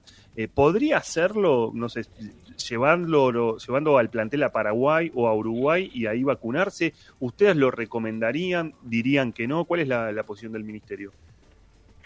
Mira, más allá de- del registro o, dónde se vacunan, lo que lo que nosotros le transmitimos a la Conmebol nunca nunca estamos nunca vamos a estar no a favor de, de, de la vacunación con cualquiera de las vacunas que eh, son seguras, eficaces y, y que se están aplicando en los países. Lo que sí nosotros tenemos que tener bien bien claro nosotros, la Conmebol, los equipos, los periodistas que eh, la vacunación a 10 días, 15 días de iniciar eh, la competencia, digamos, no, eh, no es una solución. A nosotros nos preocupa que sea una falsa sensación de seguridad porque la vacuna sería una eh, herramienta más dentro de un contexto, pero de ninguna manera reemplaza a los protocolos, a las prevenciones, porque aunque estén vacunados y estén a tres semanas del esquema completo, no es 100% la posibilidad de no enfermarse. La vacuna de Sinovac tiene una eficacia en prevenir la infección de un poquito más del 50%, sí la enfermedad grave y el y la y la muerte, pero en este contexto eh, uno lo que buscaría es este interrumpir la transmisión y ninguna vacuna eh, ha demostrado interrumpir la, transmisión en, en un contexto de, de concentración y de competencia. Así que, independientemente de la vacuna, de ninguna manera reemplaza todas las demás eh, medidas de prevención ni eh, y nos preocupa es decir, que Carla, que esa vacuna alguna- es esa vacuna es más simbólica que efectiva. falsa. Es más simbólica que efectiva la- esa vacunación. Bueno, eh, digamos, eh, siempre, obviamente, eh, dar la vacuna y, y al final de la copa ya va a haber también este, unos, unos días más y, y va a haber más inmunidad, pero la realidad es que si vos querés, digamos que es más simbólica que efectiva, pero el mensaje más grande es que no evita ni reemplaza ninguno de todos los otros controles. Mm, Bien, bueno, eh, Carla, sé que son días eh, de mucho trajín allá en México, en Cuba y demás. No, no te voy a pedir que además eh, nos levantes el ánimo, pero, pero sí eh, que nos ofrezcas un horizonte. También sé que hubo muchas promesas que, que hubo que revisar, que no se cumplieron, que los contratos de abastecimiento fallaron y demás, pero ¿Imaginás eh, un, un momento en el cual esté vacunada ya toda la población objetivo, en el que se haya empezado a vacunar la, la población adulta, aunque no tenga comorbilidades, no sea objetivo, y empecemos a... Sí, mira, está la, la- el sonido de la fantasía. Empecemos a, a desconfinarnos lentamente y se vean escenas como la que se ven hoy en Estados Unidos, de gente bebiendo alrededor de una barra. Lo imagino desde el primer día. La verdad que es por lo que trabajamos, es para cortar lo más posible esta pesadilla que estamos teniendo en Argentina y en el mundo. Eh, es por eso que ante cada dificultad buscamos una opción, es por eso que estamos esperando el resultado de la, eh, del control de calidad de la vacuna que se formuló en Argentina para ser parte de la escalada de producción, es por eso que vinimos a trabajar para poder eh, poner en valor lo que significa que se haya producido vacuna eh, en Latinoamérica para Latinoamérica, porque si no hubiéramos llegado meses más tarde a acceder a esa vacuna, aunque se haya demorado unas semanas. Eh, eh, es por eso que seguimos empujando para que se envase la vacuna de Sinopharm en Argentina y es por eso que estamos acá viendo la posibilidad de ser parte de esta escalada de, de la producción y del desarrollo de la vacuna cubana. Nosotros creemos que este hito de vacunar a las 15 millones de personas de la población objetiva priorizada se puedan cumplir con estas llegadas de estas dos semanas y a partir de ahí el miércoles hay reunión de la Comisión de Inmunizaciones para ya terminar el consenso de cómo seguimos eh, ampliando la población objetivo y que de una vez por todas, después de además eh, seguir cumpliendo con las medidas de, de prevención y, y haciendo eh, todo este, este, este esfuerzo personal que tiene impacto colectivo, eh, después que, pueda pasar el invierno, determinar los fríos que nos preocupan muchísimo también, digamos, maximizar el cuidado, aunque avance la vacunación, podemos tener un, un horizonte temporal mucho mejor, desde el primer día que lo pienso. el, eh, día de la primavera, ponele, es, es- es- no es audaz, no es, eh, no es que uno diga "Oh, es ya, es en un tiempito, eh, pero una primavera de holgorio, tampoco con los excesos que suele haber en, en el Palermo y el Rosedal y demás, pero la mitad de esos excesos, ponele, algo así, ¿ves?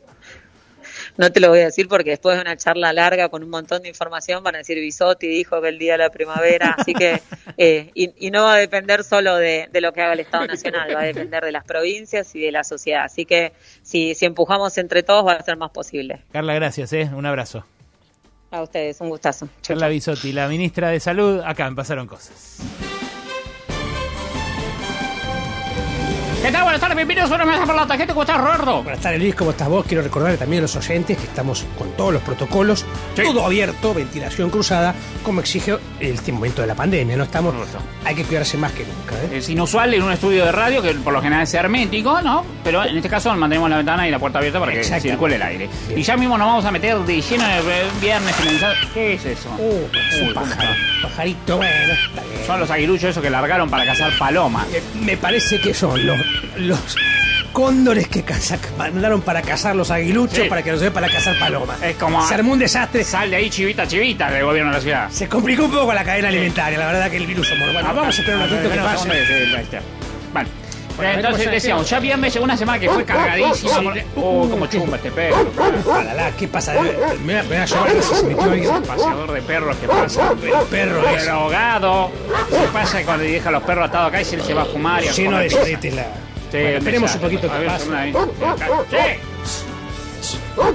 Ahí va, Chichus, ahí va. Ahora sí, ¿eh? Bueno, a hacer. una semana cargada. Cargadísima de temas. En lo político y lo económico. No, gato en- eso, eso es un gato en celo. Ese es un gato en celo. Mira que eso escucha. Sí, sí, pero. Eh, palalazo, ¿sabes lo que conozco de gatos en celo? Gata flora, me parece que es eso. Eh, bueno, a ver un segundo. Bueno, sí, nada más, ¿eh? De verdad, yo, sinceramente, entre el aire viciado y esto, no sé qué. Ahí está, ahora sí. Y bueno, eh, pero carajo. Pero qué yo. El ecoparque, exactamente. Ha ganado. ¡Ay, no! ¡Se están metiendo! Escuchame, están entrando acá. Están entrando a casa. Salí, salí acá. Pterodáctilo, lo denuncio. Y mañana, mañana, mañana mañana. ¡Señores!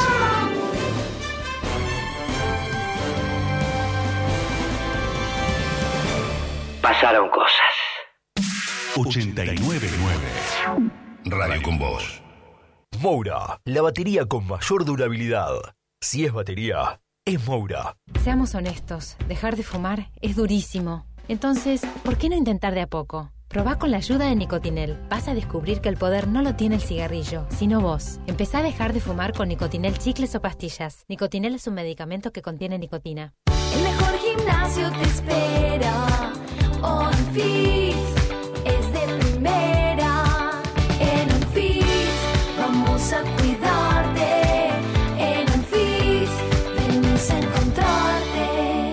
Convivir es cuidarnos. Legislatura de la Ciudad Autónoma de Buenos Aires. Elegí estudiar fotografía en el nuevo Fotoclub Argentino. Cursos y talleres virtuales para que puedas estudiar de donde estés. El nuevo Fotoclub Argentino es el mejor lugar para vivir la fotografía.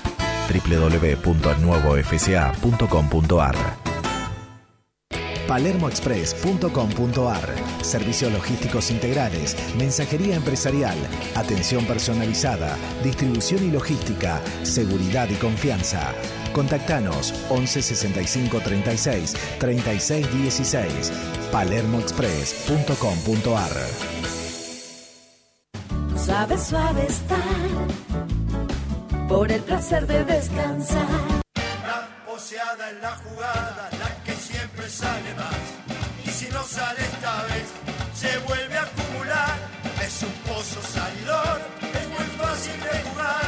La poseada es el pozo que te quiere ver ganar. Cantado que sale. La poseada está vacante. Más de 5 millones en premios y sortea todas las noches. Jugar compulsivamente es perjudicial para la salud.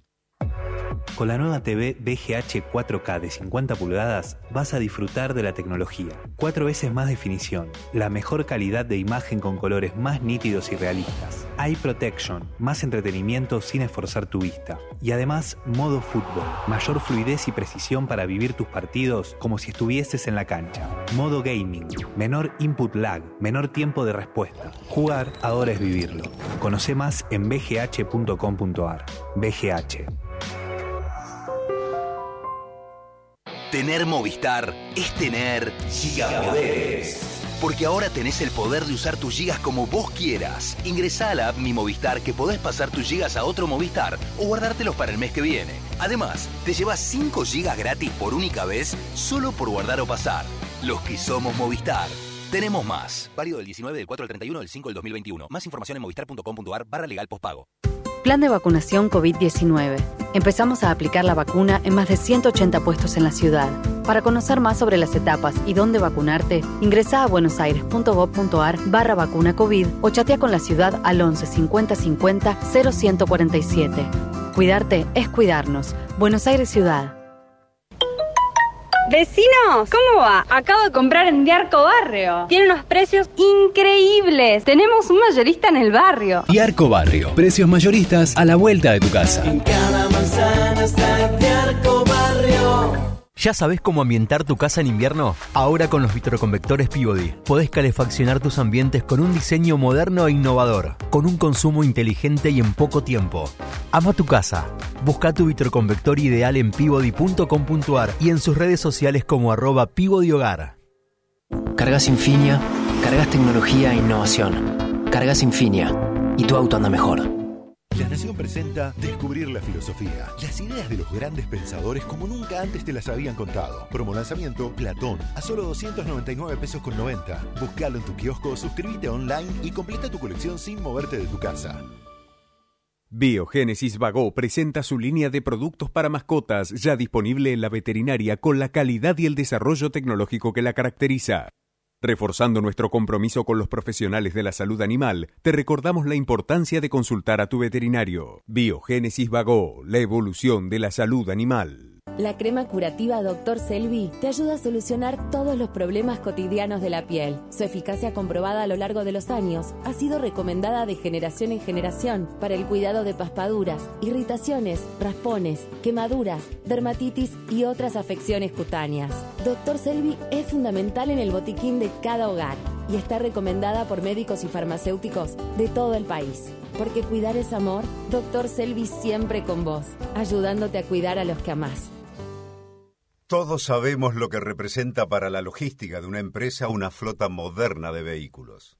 Por eso, a la hora de renovar el parque automotor de su empresa, piense solo en el especialista, Adrián Mercado, líder en subastas industriales. Diarioconvoz.com. Información, opinión, análisis. Periodismo de tu lado. Radio con Voz. Radio 899.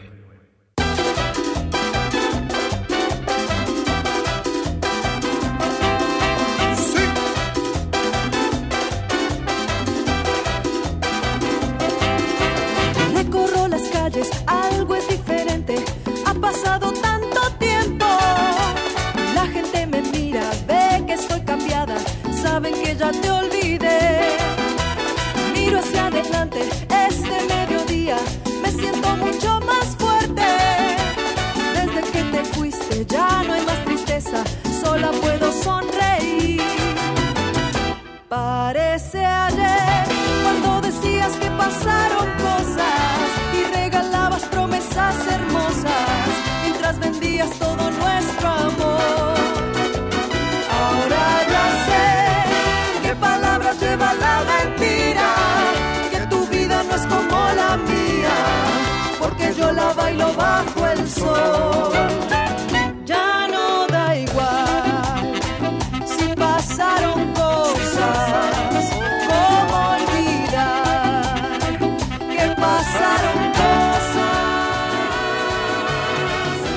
Son heroínas de esta pandemia, pero siempre, siempre, siempre están junto a nosotros de pequeños.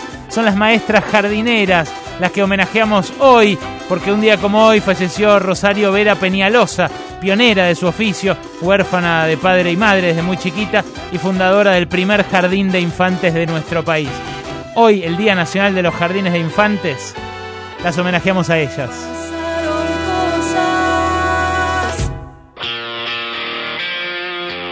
Está bastante bien. Y se toca.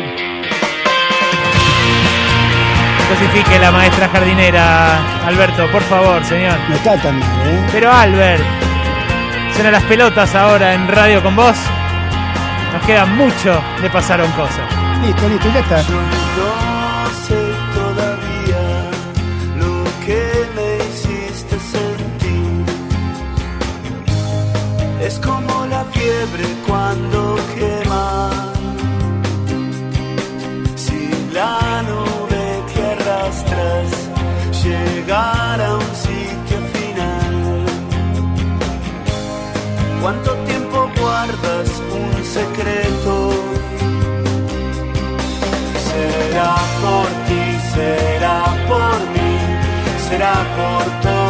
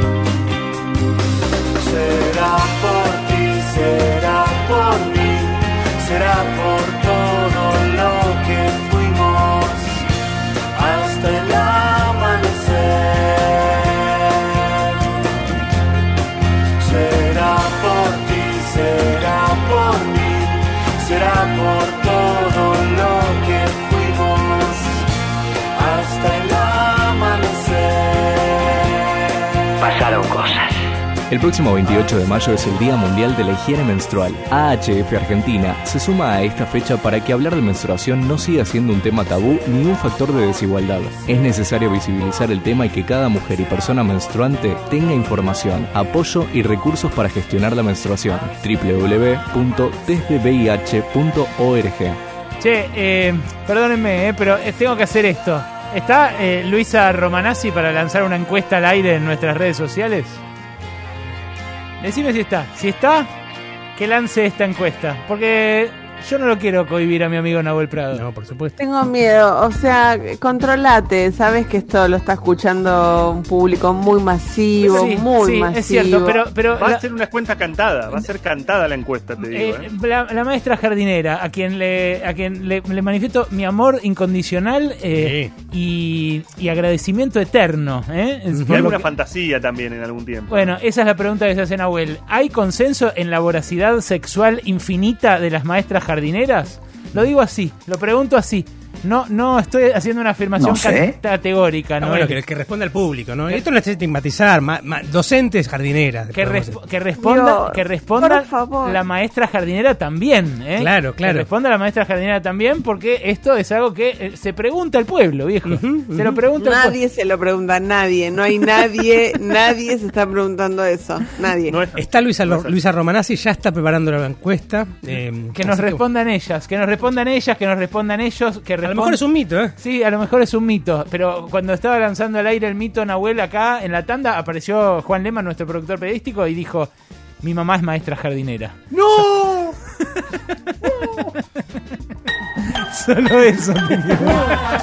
bueno, El abrazo a la mamá de Juan Leman, por supuesto. A quien no conozco, por otro lado. No, no, no. también- No, no lo aclares. Ahora. porque No, le no, pregunté, no le pregunté, pará, ¿qué no año lo se aclares. recibió tu mamá? No, ahora no lo aclares, no, ahora no lo aclares porque el pibe no sabe, ¿entendés? Le generaste todas dudas. Juan Leman, estás tratando de hacer un trabajo serio acá. Mauro, Mauro, Mauro no tiene que poner el cierre, tiene que poner la apertura, ¿no? Tiene que poner la apertura otra vez y empecemos a hablar de esto.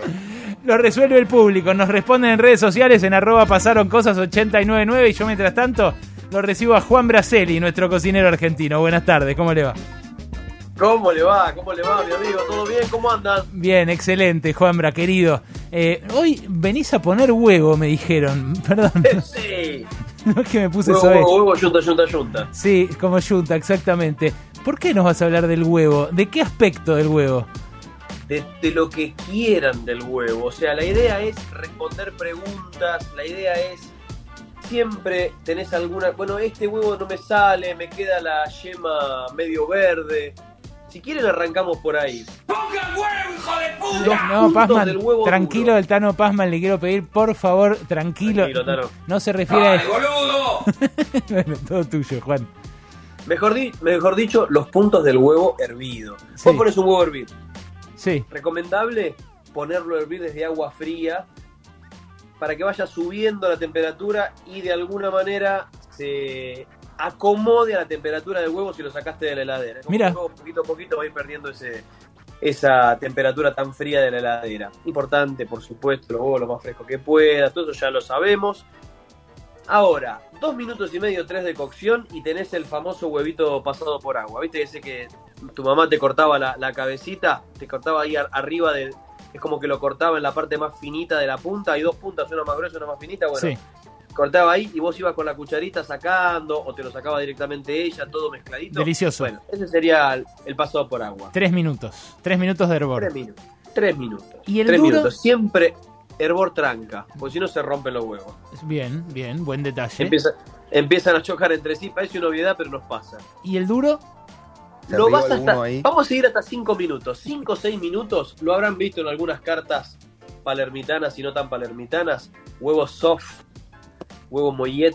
Este, esos huevos ¿Son quién? son huevos duros, pero cuando vos vas y importante, tenés que cortarle la cocción al toque, porque si no te sigue se sigue cocinando. Mm. Tenés que de ahí sacarlo y mandarlo y no lo vas a comer en el momento, mandarlo a un agua bien fría para cortarle la cocción y en todo caso después lo regenerás con un poquito más de agua caliente. Esto para todos. 5 o 6 minutos, ese huevo que la, que la yema la tenés cremosa, se formó la clara, la clara ya coaguló, pero la, la yema sigue estando cremosa. A mí me encantan, son un golazo en ensaladas, arriba de tostadas, los famosos brunch eh, de ahora van bárbaro con ese tipo de huevo. Seguís cocinando y si querés un huevo duro perfecto, dependiendo del tamaño del huevo, entre 9 y 11 minutos a partir de que rompe hervor a fuego bajo, tenés ese huevo perfecto con la yema bien eh, amarilla o naranja si, si esas gallinas corretearon y comieron maíz. Pará, pero vos me estás Sí. diciendo, Juan, que cuando queda verde la superficie de la yema es porque lo herví demasiado al huevo duro. Exactamente. Ah, o de me- golpe lo herviste esos 11 minutos, te colgaste y lo dejaste en el agua. Me pasa el agua y siempre. el agua sigue Siempre me pasa. Claro, me pasa siempre. Siempre lo dejo de más entonces. O lo sacás y, y no le cortás la cocción y muchas veces toda esa temperatura que obviamente todo el huevo tiene y la cáscara ni hablar, te sigue cocinando el huevo. Atención, en alguna época, hace algunos años, ya no sé si cuando yo era chico o un poquito después, este, fue hace mucho, hablaban de que todo eso era cancerígeno. No, Nah, nah. no, no, no. Ese verde no. Ese verde se puede comer perfectamente. Lo que pasa es que tiene un sabor mucho más sulfuroso. Entonces no está tan bueno. Eh, si vos lo sacás en ese momento, queda bárbaro así. Algo importante. Quiero hablar del huevo y la mayonesa. Ajá. Tema fundamental. Ojo. Se utiliza para hacer, para hacer mayonesa. Lo clásico, lo, lo de antaño, es la yema cruda. Muchos lo siguen haciendo cuando tienen toda la trazabilidad de ese huevo, cuando saben que el huevo no tiene ningún problema y tienen un control y está hiper fresco y encima se consume en el mismo día. La recomendación es esterilizar un poco la ye- esterilizar la yema, no se esteriliza un poco, se esteriliza este, a secas. ¿Cómo? Si tenés microondas, Sí. agarrás una yema, ¿viste esa cucharadita de café, la más chiquita de todas? Sí. Le pones una cucharadita de agua, Ajá. toquecito, pero gotas de jugo de limón y pizquita de sal. Y así le das de algunos segundos, no más de 15, 20, te vas a dar cuenta, porque si ves que el huevo te empieza como a coagular demasiado, ya no va, todo mezcladito, le das 15, 20 segundos a que eso levante temperatura y mate la salmonela que no tenés forma de calcular que pueda llegar a tener. Y después a partir de ahí haces la famosa mayonesa, tirándola en forma de hilo y batiendo permanentemente, el aceite en forma de hilo, una piquita de ajo no le va mal, un toquecito de, de mostacita tampoco le va mal, una pizca de sal y un toque de ácido, menos. Había un prejuicio, Esto, había un prejuicio machirulo, eh, había un prejuicio machirulo, Juan, que era el que las mujeres indispuestas no podían hacer mayonesa porque se cortaba. ¿Lo conocías? Sí, o que, o que si lo miraba se cortaba, o Claro. que... Sí, sí, lo conocía, lo conocía. Muy machirulo. Todo, muy ¿De dónde habrá salido? No, me parece que son todas cosas que me dan vinculadas a, a no dejar nunca debatir. claro. Que, que a lo mejor, qué sé yo, no sé, una persona con indispuesta tenía que cambiarse el, el apósito en algún momento, no sé, no se me ocurre, sino cuál, cuál podría ser el origen más que el, sí, la misoginia. Es posible, es posible. No, lo- no lo sabemos. En cualquier en caso, este está buena la alusión a eso en el medio de Por la supuesto, columna sobre claro que sí. ¿eh? claro que sí, Viene así como a, a comprome- a complementar el apetito. Parte de la vida. Es, parte de la vida y de la naturaleza, como los huevos que tanto nos dan. Che, otra cosa importante de los huevos. Hoy me puse así como serio en esto. Sí. Eh, el tema bromatológico es fundamental. Por eso, si te cruzas con una receta de mousse, de merengue o lo que fuere, es importante calentar al huevo, darle temperatura. ¿De qué manera? Por lo menos 65, 85 grados en otros casos. Ahora, vos me decís, bueno, pero no tengo un termómetro. Bueno, cuando haces un merengue, que sea el italiano, ese en donde vos las yemas, mejor dicho, las claras, las vas batiendo con un almíbar, con un almíbar espeso, un almíbar que se dice a 117, 118 grados y que va cayendo también en forma de hilo y que te va a esterilizar todo eso. Porque si no, la podés pasar mal. Hay muchas recetas así, este, porque son recetas más bien viejas, en donde utilizaban todos los huevos crudos y es peligroso. Juan, ¿vos ¿Hay algún huevo que se les complique a ustedes? Y a mí el, este que vos decís... Buscarle el pelo al huevo, esa es la actividad del periodismo. Bueno, Bueno, Tranquilo, Axel, tranquilo. Está... sí, buscar el pelo del huevo es complicado, pero creo que no lo vamos a encontrar. No, no, claro. Eh, a mí me cuesta ese, el blando que vos decís, eh, Juan, o sea, el, el que le cortás la cocción y lo pones arriba de la ensalada así como medio pasado por agua. Eh, pero, Sí. pero bueno, le voy a prestar más atención a los tiempos. Evidentemente hay que estar al lado, ¿no? Sí. A ver, si tenés alguno de esos timers que uno tiene, o reloj, o el celular, Sí. hoy, hoy se maneja todo con el celular, este, vos tenés que contar el tiempo a partir de que por el rompe reloj hervor. para ¿Viste? entender Te dije que cuándo lo va. pongas en agua fría. Sí. desde que rompe hervor corta el tiempo, 5 o 6 minutos tiene que estar perfecto. O sea, es... hay otro huevo bastante traicionero, que es el huevo poché, que tanto nos gusta. Uh, qué rico. poquito de agua, no mucho. Un poquito de agua. Pone, pone un. Agarrás el huevo, lo Sí. cascás aparte, en una tacita, con cuidado que no se te rompa. El gran secreto del huevo poché es que el huevo esté recontra fresco. Y te vas a dar cuenta porque la clara tiene que estar gelatinosa y no muy acuosa. Si no, es como que el huevo se puede comer igual, pero no te va a servir para esto. Un poco de agua en una ollita, la llevas a hervor, pero antes de que hierva, ¿viste? Cuando aparecen esas burbujas chiquititas, chiquititas, en, en cocina se llaman milloté esto, que básicamente temperatura de agua para mate. Sí. que no alcanza a hervir. Chorrito de vinagre es clave y lo girás como si estuviese revolviendo el café con leche.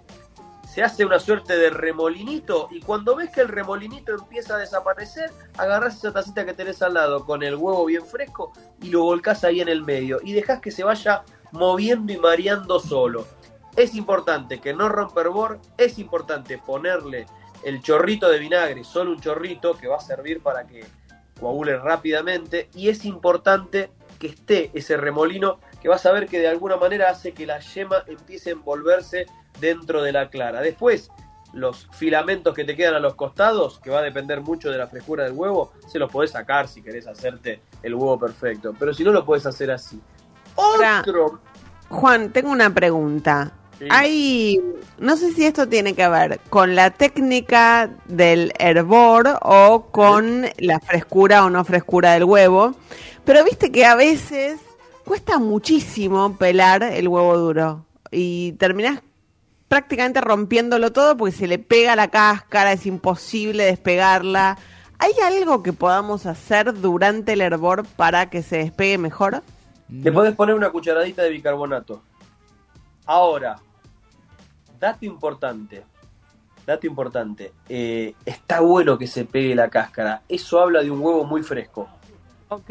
Mirá, no O sabía. sea, mirá. es, ci- es cierto que después uno empieza como- Pero Bueno, pará, pará, pará. pero pará, vos, vos eh, decís que una cucharita de bicarbonato, ¿dónde? ¿En la en el agua? ¿Dónde, No, dónde, ¿Te la tomas vos? ¿Dónde lo cocés? No, no, bueno, porque... En el agua. pero En el agua, en el agua. al- del minuto cero, de, de frío, digamos. Claro. Mirá, Le- y, le- ¿y cuál le es el pones rol? una cucharadita y te ayuda. Pero no hay que perder de vista esto. Muchas veces dice, uy, se me pegó, que estará mal el huevo, estará viejo. No, no, está recontra fresco. Mirá.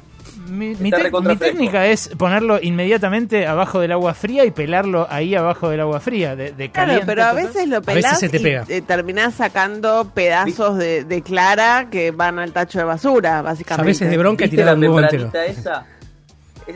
Perdón, no, no te la escuché esa... No, no, de la bronca he tirado un huevo porque se me rompió tanto que dije, ya está, no quería comer un huevo entero yo, no quería comer pedazo de huevo Es- es roto con yema. eso, ¿viste? Sí, y sí. ahí hay que rasquetear con cucharita Sí, y, no, no, picar no. y bueno. La persona y muy otra salsa, me- mezclarlo con mayonesa y, y- y algún piclecito y alguna Pero cosita. sí, la membranita la, la, la tengo ubicada, obvio. Esa, la- la- esa membranita a veces si no la agarras bien es como que si te queda del lado de, del lado de la clara cocida tratás de, de permanentemente estar sacando y sacando la cáscara pero la membranita no la podés romper entonces no terminás de pelar todo es cierto Bien. eso pero bueno eso es cuestión de es cuestión de maña Juan. es un buen dato que se pegue ¿eh? no está mal ¿eh? Bien, con eso me quedo, ¿eh? gracias Juan, porque la verdad es algo frustrante para muchísima gente. Te agradezco, te espero el viernes que viene con toda y para arrancar el fin de semana a todo crepitar también. Abrazo enorme.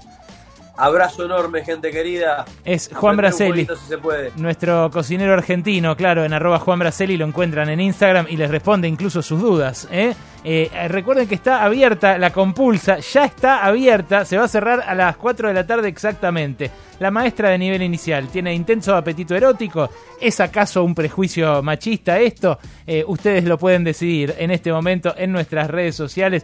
Participen y vénganse. Estoy en Twitter. Muy bien, che. Arroba pasaron cosas 899. Radio con Voz. 899. Cumplimos un año y ya somos 3 millones de personas conectadas a la comunidad Cuenta DNI. Envía y recibí dinero, paga en comercios, recarga tu celular y mucho más a través de nuestra app. Sumate a Cuenta DNI. Banco Provincia, el banco de las y los bonaerenses. Nación presenta Descubrir la filosofía. Las ideas de los grandes pensadores como nunca antes te las habían contado. Promo lanzamiento Platón a solo 299 pesos con 90. Buscalo en tu kiosco, suscríbete online y completa tu colección sin moverte de tu casa. Quédate en casa. El tiburón te acerca el mejor pescado fresco de mar. Si estás en Flores, Floresta, Caballito, Parque Chacabuco, Parque Avellaneda o Villa del Parque, hacé tu pedido al WhatsApp 11 23 03 0002 o al teléfono 46 13 01 80. La calidad de siempre. Ahora te la llevamos a casa. El tiburón, cuarta generación de pescadores. En Morón avanza el plan de repavimentación y bacheo, con renovación de calzadas, cordones y luminarias. Así mejoramos la circulación, la seguridad y la calidad de vida de los vecinos y vecinas. Municipio de Morón. Corazón del Oeste. ¿Sos socio de OSDE? Tenemos una buena noticia para vos. Ahora podés obtener tu credencial digital para acceder a nuestros servicios en forma práctica y segura. Es posible utilizarla sin conexión y compartirla con otra persona para que compre medicamentos por vos o acompañe a tus hijos al médico. Además, como la mostrás desde tu celular, reducís la posibilidad de contacto con el coronavirus. Descargala ahora y lleva siempre con vos una credencial sustentable. OSDE, hoy más que nunca, queremos que más gente se cuide. Superintendencia de Servicios de Salud 0800 www.sssalud.gov.ar Registro Nacional de Entidades de Medicina preparado número 1408 tarifazos de comunicación 0810 5557 nuestra web o a contacto arroba Convivir es cuidarnos. Legislatura de la Ciudad Autónoma de Buenos Aires. Al jueves en Jumbo, 15% de descuento más 12 cuotas sin interés en productos seleccionados de heladeras, freezers, lavarropas y secarropas. Pagando con tarjetas en COSUD, 25% de descuento. Además, hasta 20% de descuento en TVLED seleccionados. Aprovecha también. Del viernes al jueves comprando en jumbo.com.ar, 5% de descuento adicional en las categorías antes mencionadas y muchas más. Encontrá estas y otras ofertas más en jumbo.com.ar. Sigamos cuidándonos. Jumbo, te da más. Para más información ingresa a jumbo.com.ar. Promoción válida del 28 de mayo al 3 de junio de 2021 en sucursales Jumbo adheridas informadas en jumbo.com.ar y en la web. Consulte planes de financiación en tiendas. ¿Hay algo mejor que clavarse un quesito entre videollamada y videollamada? ¿O disfrutar de una picadita mirando tu serie preferida? ¿En un cumpleaños o cumpleaños? En Picadeli somos reconquistadores de encuentros. Hace 15 años que tenemos las picadas más ricas y más famosas. Entra en picadeli.com y pedí desde donde estés, porque cada vez llegamos más lejos. Picadeli, reconquistadores de encuentros. En BEA le buscamos la vuelta para que siempre ahorres. Segundo al 50 en marcas seleccionadas de gaseosas, aguas y cervezas. Además, segundo al 70 en marcas seleccionadas de protección femenina y 2 por 1 pagando con tarjetas en COSUD. Y del 27 al 30 de mayo, pollo fresco congelado el kilo 129 pesos. Encontralo en BEA y en beadigital.com.ar. Válido el 27 de mayo al 2 de junio para las sucursales de Acá y las provincias de Buenos Aires, Chaco, Corrientes, Entre Ríos y Santa Fe. ¿Hay algo mejor que clavarse un quesito entre videollamada y videollamada? ¿O disfrutar de una picadita mirando tu serie preferida? ¿En un cumpleaños o cumpleaños? En Picadeli somos reconquistadores de encuentros. Hace 15 años que tenemos las picadas más ricas y más famosas. Entra en picadeli.com y pedí desde donde estés, porque cada vez llegamos más lejos. Picadeli, reconquistadores de encuentros. Pagá los sueldos de tu empresa con Credicop. Lo podés hacer por Credicop móvil desde tu celular o por banca internet empresa en tu computadora. Elegí comodidad, elegí seguridad, elegí beneficios. Banco Credicop Cooperativo. La banca solidaria. Cartera comercial. Más información en www.bancocredico.com. Vení, sentate mozzarella y no hagas puchero. ¿Qué pasa? ¿Estás lenteja? Te pegó donde quiso. Te está matando, hombre. Mirá cómo te dejó la croqueta. Subí la guardia, nene. Cuídate del pancho este que te va a arruinar la trucha. Bueno, va, hay que dar vuelta a la tortilla. Abajo, pegan en la panzotti. Vamos, mi pollo, eh, con polenta, vamos. Si la comida te pelea, defendete rápido con Uvasal, que alivia la acidez, neutralizando el ácido estomacal en forma rápida. Uvasal, rápido alivio de la acidez. Uvasal contiene bicarbonato y carbonato de sodio, ácido cítrico. Loto Plus, el pozo más grande de la Argentina, con más de 550 millones en premios. Loto Plus, porque la suerte te lo destina. Loto Plus, es el más grande de la Argentina. Loto Plus, Loto Plus. ¿Y si sale? Jugar compulsivamente es perjudicial para la salud. Entrar en un desarrollo inmobiliario desde el pozo es una excelente opción para hacer rendir sus ahorros. Consulte con el especialista. Adrián Mercado, División Nuevos Emprendimientos. Adrián Mercado, el placer de operar con el que sabe.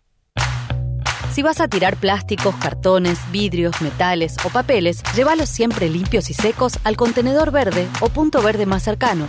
o entregáselos en mano a un recuperador urbano. Para saber más, entra a buenosaires.gov.ar barra reciclables. Buenos Aires Ciudad. 899 Radio con Voz. Pasaron cosas. Un peluche de periodismo para jugar en el pelotero de tu alma y subirte al tren de la alegría con esa pantera rosa que te ayudará a esquivar el embotellamiento de la avenida de la información. Pasaron cosas. Nadie se anima a confirmarlo, ni de un lado ni del otro, pero lo vieron a Martín Guzmán el jueves pasado entrar por una puerta del costado, lateral, camuflado detrás de su barbijo, para, parece, conversar cara a cara con Cristina Fernández de Kirchner, algo que, por supuesto, no pasa desde que estallaron las hostilidades por el despido fallido de Federico Basualdo. Digo que nadie se atreve a confirmarlo porque en el Palacio de Hacienda lo que me llegaron a decir después de consultar a muchos, muchos funcionarios cercanos a Guzmán es que los, eh, los agentes de ceremonial estaban, eh, estaban buscando huecos en la agenda la semana pasada. Luego del lado de Cristina Fernández de Kirchner, lo más cerca que pude llegar eh, fue alguien que me dijo, mira, no me contesta, le pregunto insistentemente por esto que me venís preguntando desde el lunes y ella no me responde, ni por sí ni por no, pero los testigos presenciales que lo vieron entrar están ahí. Así que eh, la especulación es algo más que eso. Ya había habido un caminito de intento de reconciliación, primero en una reunión de eh, dos y dos, dos de un lado y dos del otro, Rodrigo Ruete y Sergio Chodos, enviados de Martín Guzmán, del otro lado Andrés Larroque y Rodra Rodríguez, esto había sido un primer acercamiento, después Guzmán se vio con Guado de Pedro, también se sabe de la cercanía del ministro del Interior con la vicepresidenta, y parece, parece que eh, esta reunión viene a poner fin a las hostilidades entre el kirchnerismo y el ministro de Economía. Vamos a ver si esto efectivamente es así. Otra cosa que me dijeron es que la proclama del martes, la proclama del 25 de mayo, que firmaron Zafarón y eh, Fernanda Vallejos y demás, no fue una iniciativa de Cristina, ni de la Cámpora, ni del kirchnerismo, y de hecho lo que me dicen es, mirá, fíjate, vas a ver que de los eh, jerarcas de la Cámpora, de los más eh, dirigentes más eh, conocidos, ninguno la firmó. Digo porque esa proclama venía también a marcarle la cancha a Guzmán, a decir hay que suspender de inmediato todos los pagos de deuda externa y demás. En fin, eso es lo que pude recabar de la interna de los últimos dos meses, la interna que crispó los nervios dentro del frente de todos, pero lo que tiene pendiente a la sociedad no es esto, sino otra cosa. ¿Qué va a pasar con las restricciones? De eso nos habla Noelia Barral Ligera. Como decíamos, hoy a las 20 habla Horacio Rodríguez Larreta, va a anunciar que desde el lunes la ciudad vuelve al esquema que tenía antes de la vigencia de las restricciones más estrictas, del confinamiento más estricto que estamos terminando de atravesar y que va a terminar de estar vigente el domingo a la medianoche. ¿Y qué significa esto? Bueno, que van a volver a la presencialidad los jardines maternales, la educación inicial, la educación primaria, la educación especial y los secundarios en primero y segundo año, mientras que el resto de los años, tercero, cuarto, quinto y sexto año del secundario, va a cursar virtual. En el caso del secundario, los dos eh, primeros años van a cursar el presencial, pero también van a cursar virtual, o sea que van a estar con este esquema de bimodalidad y el resto de los años sí va a cursar de manera virtual. Es decir, que vuelve la ciudad a desconocer el DNU vigente. El DNU de restricciones está vigente hasta el 11 de junio y ese es el DNU que dice que este domingo a la medianoche termina el periodo de restricciones más fuertes, que vuelve a estar vigente el próximo fin de semana, 5 y 6 de junio, y que en el intermedio, los días eh, hábiles de la semana, volvemos a la etapa anterior. En algunas zonas, dice el DNU, las zonas de alto riesgo epidemiológico y de alarma epidemiológica, las escuelas deberían manejarse con la modalidad virtual. Hoy casi todo el país está en riesgo, en, en, alto riesgo epidemiológico y en alarma epidemiológica. La ciudad de Buenos Aires ni que hablar. Pero bueno, sigue Horacio Rodríguez Larreta desoyendo el DNU. Hablábamos hace un ratito con el ministro de Educación de la Nación, Nicolás Trota. No tiene demasiadas herramientas el gobierno nacional para que la ciudad cumpla, más que intentar que Horacio Rodríguez Larreta pague eventualmente el costo político de sostener las escuelas abiertas si sigue escalando la situación epidemiológica y si sigue empeorando en cuanto a los indicadores de la pandemia en la ciudad de Buenos Aires. Algo de esto decía hoy el jefe del bloque del Frente de Todos en la Cámara de Diputados, Máximo Kirchner, en C5N.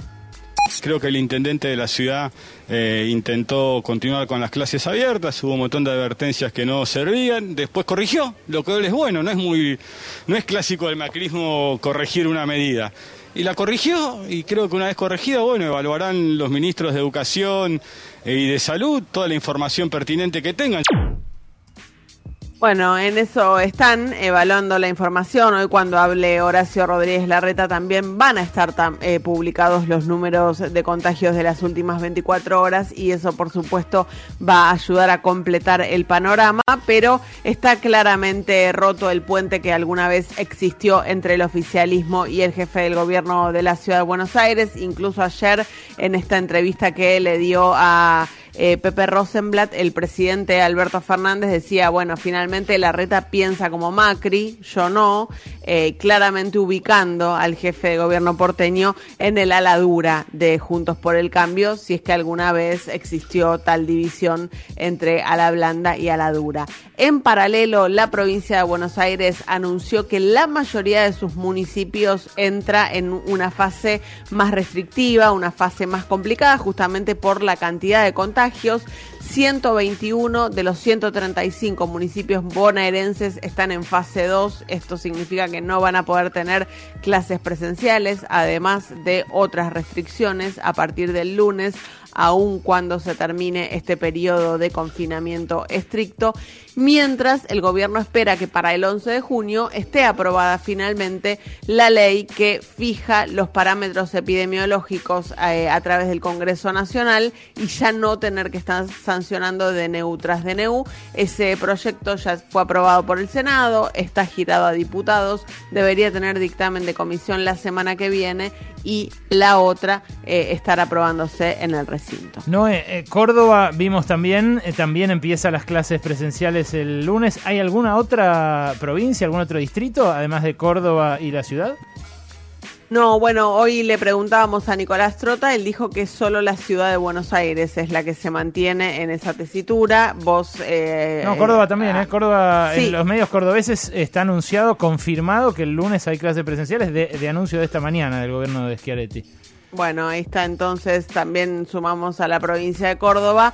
Eh, en su momento había sido Mendoza la que se había corrido y Santa Fe después de negociar también con el gobierno nacional, aunque Santa Fe una semana después de negociar terminó volviendo a la virtualidad por la escalada de los contagios. Claro. En principio serían esos dos distritos entonces. Bueno, nada, a, a prestar atención, los padres en el medio, los chicos también. O sea, en muchos casos eh, hay desplazamientos que hay que hacer sí o sí, eh, viajes que los padres no quieren que se hagan en transporte público, entonces termina siendo eh, privado. En fin, es todo, todo, toda una chotada. La última noticia es que le dieron dos años de prisión en suspenso a Chocobar, al agente que eh, mató a sangre fría a un ladrón que había apuñalado a un turista allí en la boca. Está Patricia Bullrich en el lugar, está Waldo Wolf en el lugar, hay varios dirigentes de Cambiemos en una pequeña manifestación en la puerta de los tribunales, donde también hay gente embanderada, serán dos docenas de personas eh, en respaldo a Luis Chocobar.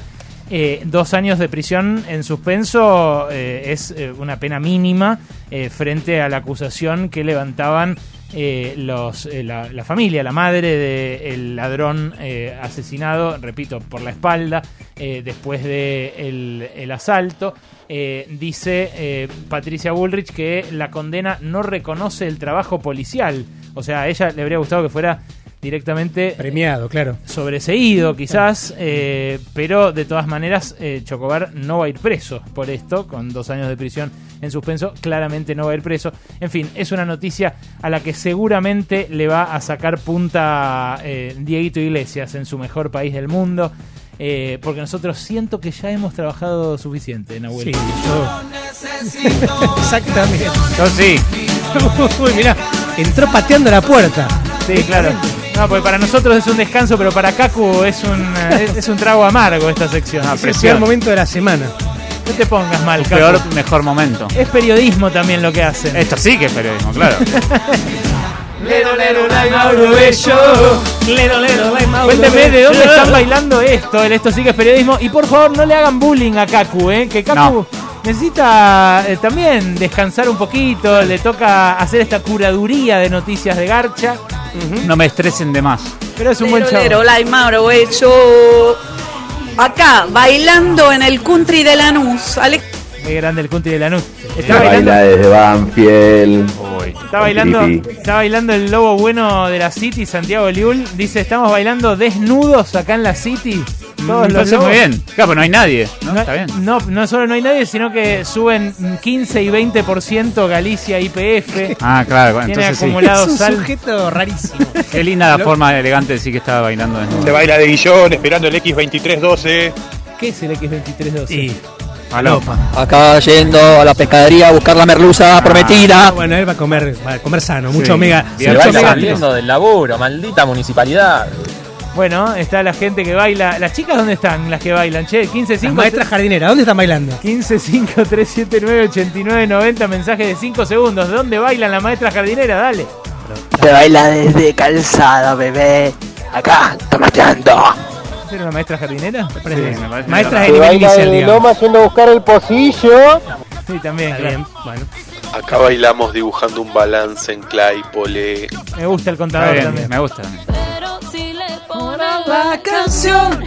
Esta es Lali, nunca me doy cuenta. Esta Con Tini. es. No. Carol G. Ah, ninguna de las dos. Karol Ninguna G. de las dos. Carol G con Nicki Minaj después aparece. Aquí habla en un inglés que. Nicki Para Minaj hablar me en encanta. inglés habla muy mal castellano, Nicki Minaj. Nicki Minaj me encanta. Lo bailo en el auto tomando palopa. Ah, pero.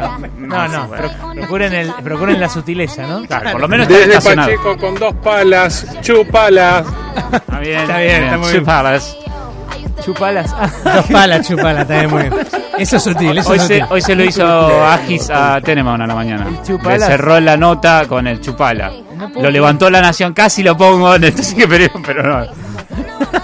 Pero un chiste, le hizo el chiste más. jardinera baila preparando las clases virtuales. Me gusta Muy eso. bien, ¿eh? Esa es la actitud, ¿eh? Esa, esa es la mamá de La mamá de Juan Lehmann. De Juan, sí. ¿Hay alguna Bailo en el auto yendo a vacunarme, vamos. Bien, muy bien. Es sobre falopa igual, pero ¿Querés- está. Una, por favor. Sobre falopa, Sí, pero sí. aprobada por la ANMAT. Claro. Bueno, ¿querés una de Infobae, Cacu? Sí, me interesa. Bueno, te la digo con esta canción. Es la nueva. Linda, ¿eh? Así bailando, te digo que en Infobae Sí. publicaron que Leandro Pena, Sí. el ex bañero de Barley, Eh, vive un ah. inesperado presente. ¿Qué le pasó? Soy verdulero, dijo el Ah, joven modelo. El joven modelo que transmitió en la, eh, trabajó en la primera emisión de El Muro Infernal. Sí. Ahora vende paltas en Chile. ¿Quién carajo es? Un bañero de Marley y ahora es verdulero. Esto sí que es periodismo. Ni tiene laburo.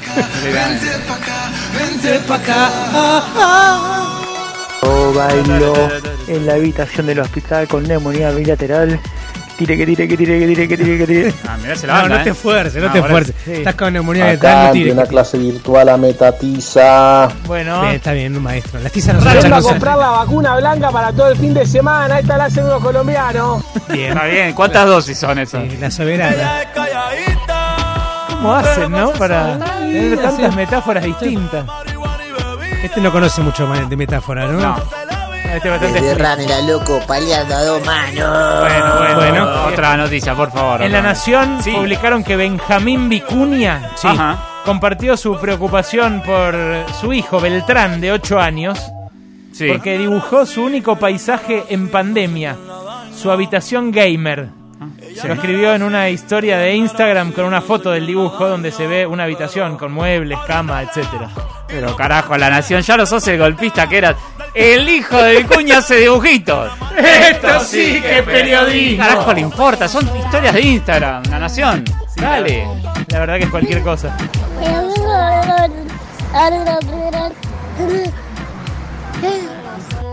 Cuidado, le Bueno, está por dar algo a eh, esa chica. Cannabis. No le hagan nada a esa niña, en serio, ¿eh? Ninguna, ningún niño fue herido. Acá bailando desde Ramos, esperando que me llegue la camioneta buena y no me llegó, me llegó la falopa.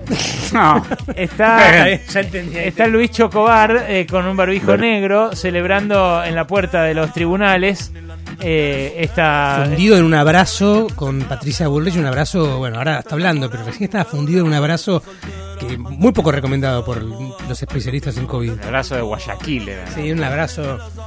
Bueno, Medio chiqui tapia style el, el Claro. Chocobar. Uy, hay que preparar la lengua. y sí, dale. Vamos a hacerlo. Sí. Esta para los que tienen bilaterales. A ver si saturan o no.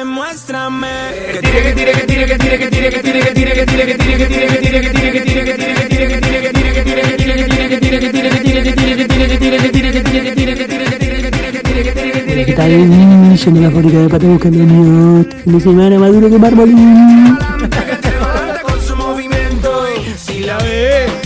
Tengo la última, Caco. Por favor, por favor. En CNN en español. Ah, bien, mira a dónde llegamos. Medio Ah. serio de verdad, ¿eh? Claro, esto sí que. Publicaron que Mauricio Macri Ajá. brindó un reportaje a la cadena Sí. y en la cuenta de Twitter comunicaron cuatro cosas que no sabías de Macri. Entre ellas, no toma bebidas alcohólicas, Sí. escribe cartas de amor a su esposa, Sí. juega bridge una vez por semana y su No. comida favorita son las milanesas. ¿En serio? Adelante en las elecciones. A Macri le gusta la milanesa. Esto sí que es periodismo. Dale, CNN. ¿En serio está en CNN eso, boludo? Sí, lo sacaron. Puedo creer, no, se va Cacu. Tranquilo, Indigna- Cacu. indignadísimo, se va indignadísimo. El abrazo entonces eh, para todos nosotros, para todas las maestras jardineras.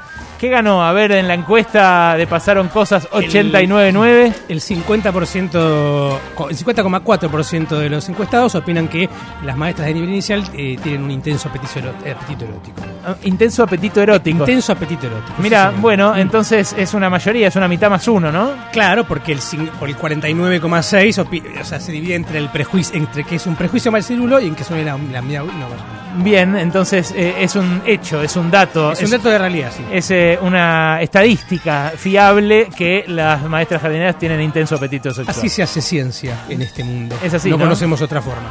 ¿Qué pasa, no? ¿De qué me miras así? ¿Está mal? ¿Está mal lo que estoy diciendo? No, no, no quiero, no quiero decir nada, ¿sabes? No, no quiero que me asocien a este momento radial. No quiero que mi voz quede pegada a esto. Bueno, había eh, una pregunta que habíamos dejado flotando nosotros, eh, que era la inicial, la de eh, que vos pensaste que alguien había muerto y no, como le pasó al revés a la presentadora de Canal 26, la que dijo que se había muerto William Shakespeare y era otro, un homónimo. ¿Quién es el ganador, la ganadora? Tenemos dos ganadores porque tenemos dos premios, uno para Varón, para la barbería Brooklyn. El capitán Nemo dice que pensó que había muerto el peso argentino hasta que cobra a principio de mes y lo vuelve a ver revivir, pero claro, en modo zombie. Sí. Y eh, del lado femenino, Vero ganó con un no puedo creerlo. Pensé que había muerto mi capacidad de asombro, pero acá estamos, gracias por tanto, por la noticia justamente de que había muerto William Shakespeare. Claro, en fin, eh, ahí nuestra audiencia sumando su creatividad y los ganadores. Nosotros los esperamos, las esperamos para el lunes hacer nuevamente Pasaron Cosas. Se quedan con Dieguito Iglesias, ¿eh? Chau, adiós, buen fin de semana. Pasaron cosas.